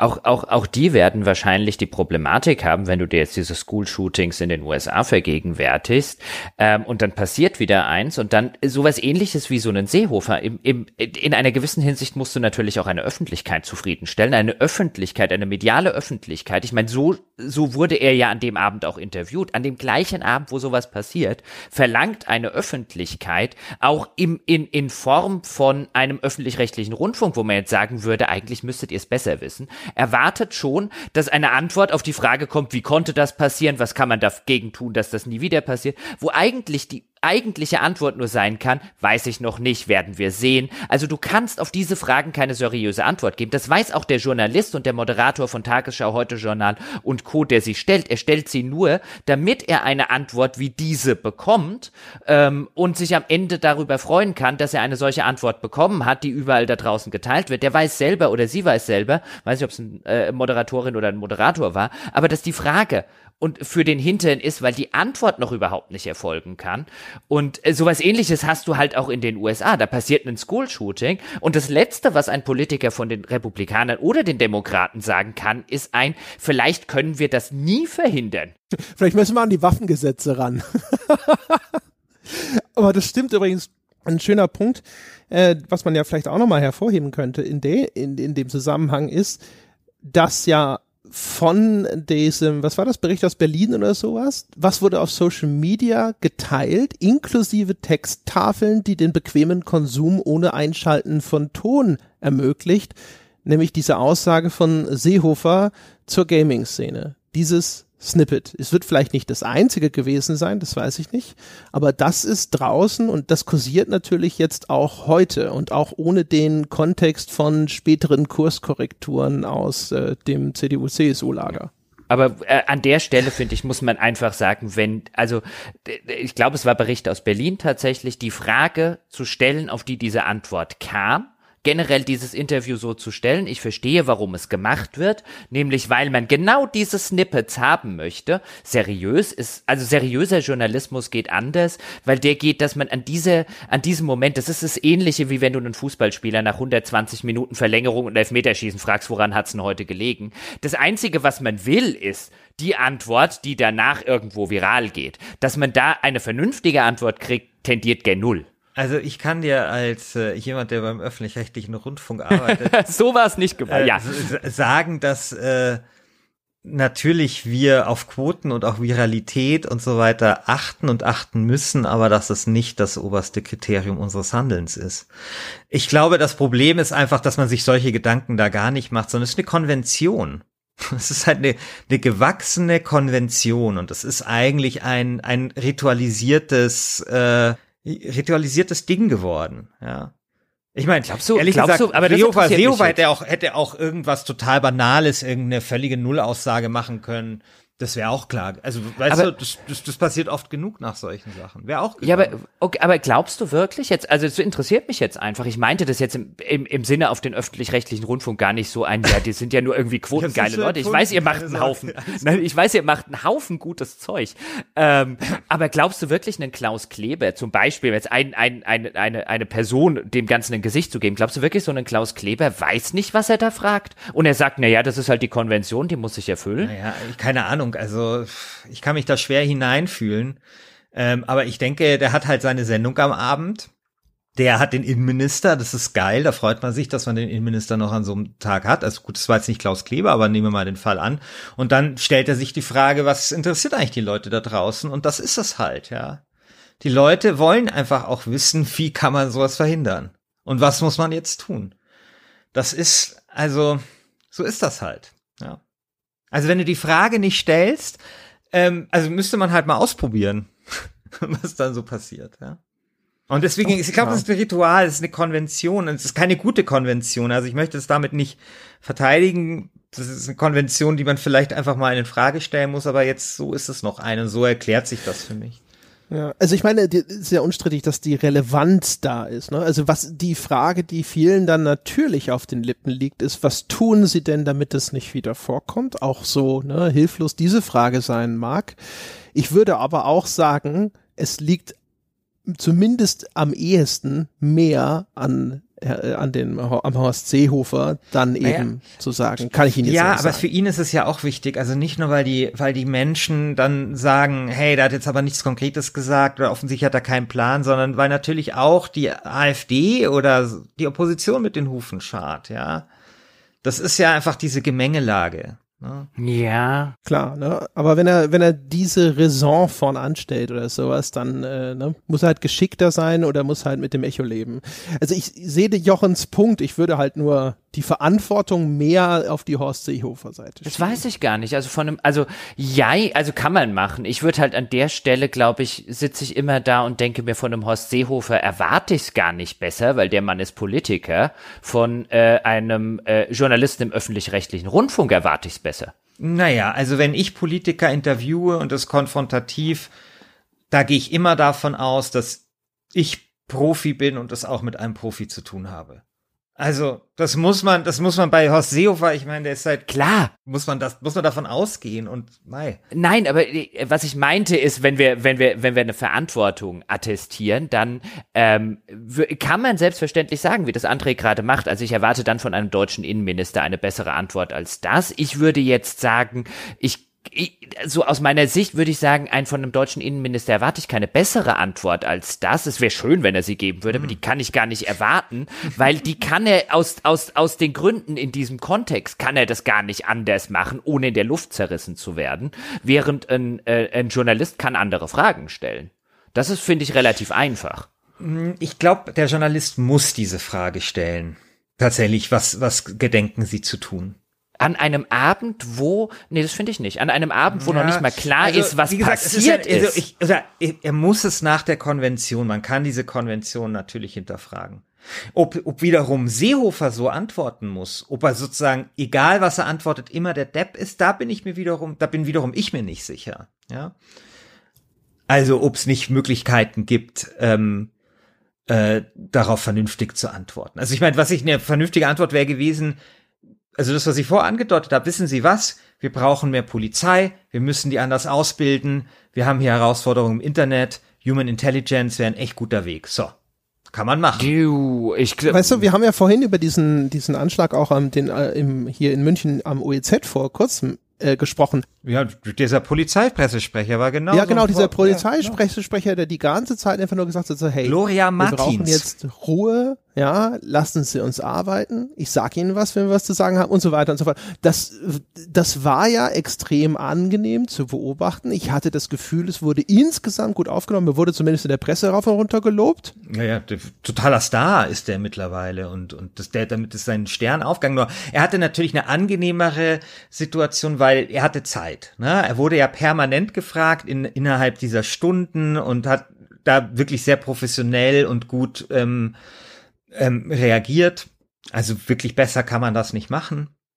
Ähm, und, und Seehofer, Seehofer muss halt ein Statement raushauen, weißt du? Das ist, das ist halt andere, andere Situation. Er, er ist halt auch kein Politiker. Also wenn man einen Polizeisprecher, der wirklich einen sehr, sehr guten Job da gemacht hat, oder wenn man den gefragt hätte, was kann man denn in Zukunft machen, um sowas zu verhindern, kann der jederzeit sagen, das dürfen Sie nicht mich fragen, das ist nicht mein Job, fragen Sie das die Politiker. Jetzt fragst du das einem Politiker, der kann halt schlecht sagen, ist nicht mein Job. Ja, der wird dir eine Antwort geben müssen. Und wenn du den das fragst an einem Abend, wenn du weißt, er kann dir die Antwort gar nicht geben, weil er überhaupt noch nicht alle Hintergründe kennt, finde ich schon fragwürdig, ob man diese Konvention tatsächlich beibehalten muss. Weil ich glaube, das, was man mit diesen Antworten entlarvt, ist noch nicht mal das, was man entlarven möchte. Nee, ich glaube halt, dass das ist halt nur der Journalist, der da steht und sich sagt, okay, die Leute, das ist die Frage, von der alle wollen, dass ich sie jetzt stelle. Ich selbst weiß, dass es jetzt vielleicht noch nicht viel Sinn macht, aber ich stelle sie, weil ich weiß, die Leute erwarten das. Und dann würde ich halt umgekehrt sagen, ja, okay. Und aber der und sein Gegenüber, er ist nicht für, dafür verantwortlich, was sein Gegenüber mit dieser Frage dann macht. Und ja, der Horst Seehofer ist sicherlich in einer größeren Zwickmühle als der Polizeisprecher, aber so, wenn ich mir auf das anschaue, fällt es mir auch schwer zu glauben, dass das so alternativlos ist und dass der nicht eine Aussage treffen kann, die halt dem aktuellen Kenntnisstand und der aktuellen äh, Stand von Diskussionen in seiner Partei oder sonst wo angemessen ist und dass er da jetzt sofort irgendwo eine, eine Lösung oder einen Sündenbock raushauen muss. Also ich, ich finde, also an, an, in der konkreten Situation an einem solchen Abend, wenn wirklich noch überhaupt nichts bekannt ist, noch kein Verhör stattgefunden hat und überhaupt noch nicht weiß, ob dahinter Männer das, äh, hinterstecken, du das Motiv jetzt auch noch nicht gut genug kennst, weil du noch überhaupt keine Zeit hattest, das ganze Material zu sichten und so weiter und so fort, ist das wirklich dasselbe, als würdest du nach einem Fußballspiel den Elfmeterschützen sagen, der verschossen hat, warum haben sie einen Elfmeter verschossen? Würde auch einen Haufen Leute interessieren, warum zur Hölle er diesen Elfmeter verschossen hat. Eine vernünftige Frage, und eine vernünftige Antwort wirst du darauf halt nicht kriegen. Ja, aber die Antwort war schon sehr unvernünftig. Ja, na, natürlich. Es haben auch äh, keine Frage. Also auch da, ich meine, klar, mag schon nicht dankbar sein. Es ist für alle Parteien ist es jetzt nicht toll, aber Ey. Ja, er, also er hat halt in dieser Situation hat er halt quasi reagiert mit dem, was eigentlich, deswegen, wie ich es eingangs schon sagte, meine erste Reaktion auf seine Reaktion war halt ein typisch für CDU, CSU Innenminister. Wir schieben es halt mal in Ermangelung eines anderen, auf das wir es gerade schieben können, schieben wir es halt mal auf das, was in der Vergangenheit immer funktioniert hat. Ich meine, das ist halt das, was deine Frage auslöst. Naja, aber er wurde ja wahnsinnig spezifisch. Das ist, das fand ich da auch dann. Also, weißt du, wenn du keine Ahnung hast, dann sei doch wolkig. Aber ich meine, das Statement war ja auch gar nicht so kurz. er, wurde, er, er hat sich ja immer tiefer da reingeritten und wurde irre spezifisch und genau. Und äh, also fand ich jetzt ja. für ein Statement. Hätte nicht so sein müssen. Nein. Aber wir müssen, wir können das jetzt auch hier. Ich fand nur diese Diskussion. Also wenn, wenn uns, wenn also Horst Seehofer fragt, ob wir ihn äh, irgendwie in Mediensachen mal kleines Seminar geben. Du gibst, nee, du gibst ein Interviewseminar dem Klaus Kleber. nein, nein, und ich nein, gebe, nein. ich gebe Horst Seehofer ein Medien, Medienkompetenzseminar. so, dann haben wir das aufgeteilt und danach, also danach der, läuft das. Ich glaube, der Klaus und ich gehen einfach ein Bier trinken und du kommst nach acht Stunden Horst Seehofer zurück. Ah, ich glaube, mit Horst Seehofer mit kann man auch gut Bier trinken. Vielleicht sogar besser als mit Klaus Kleber. Wahrscheinlich mehr zumindest, ja.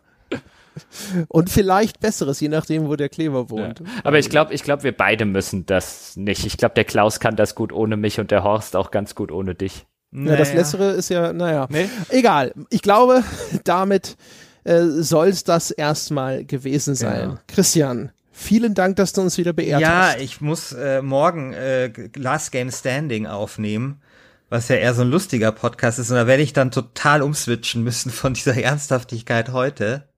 Mal sehen, ob das gelingt.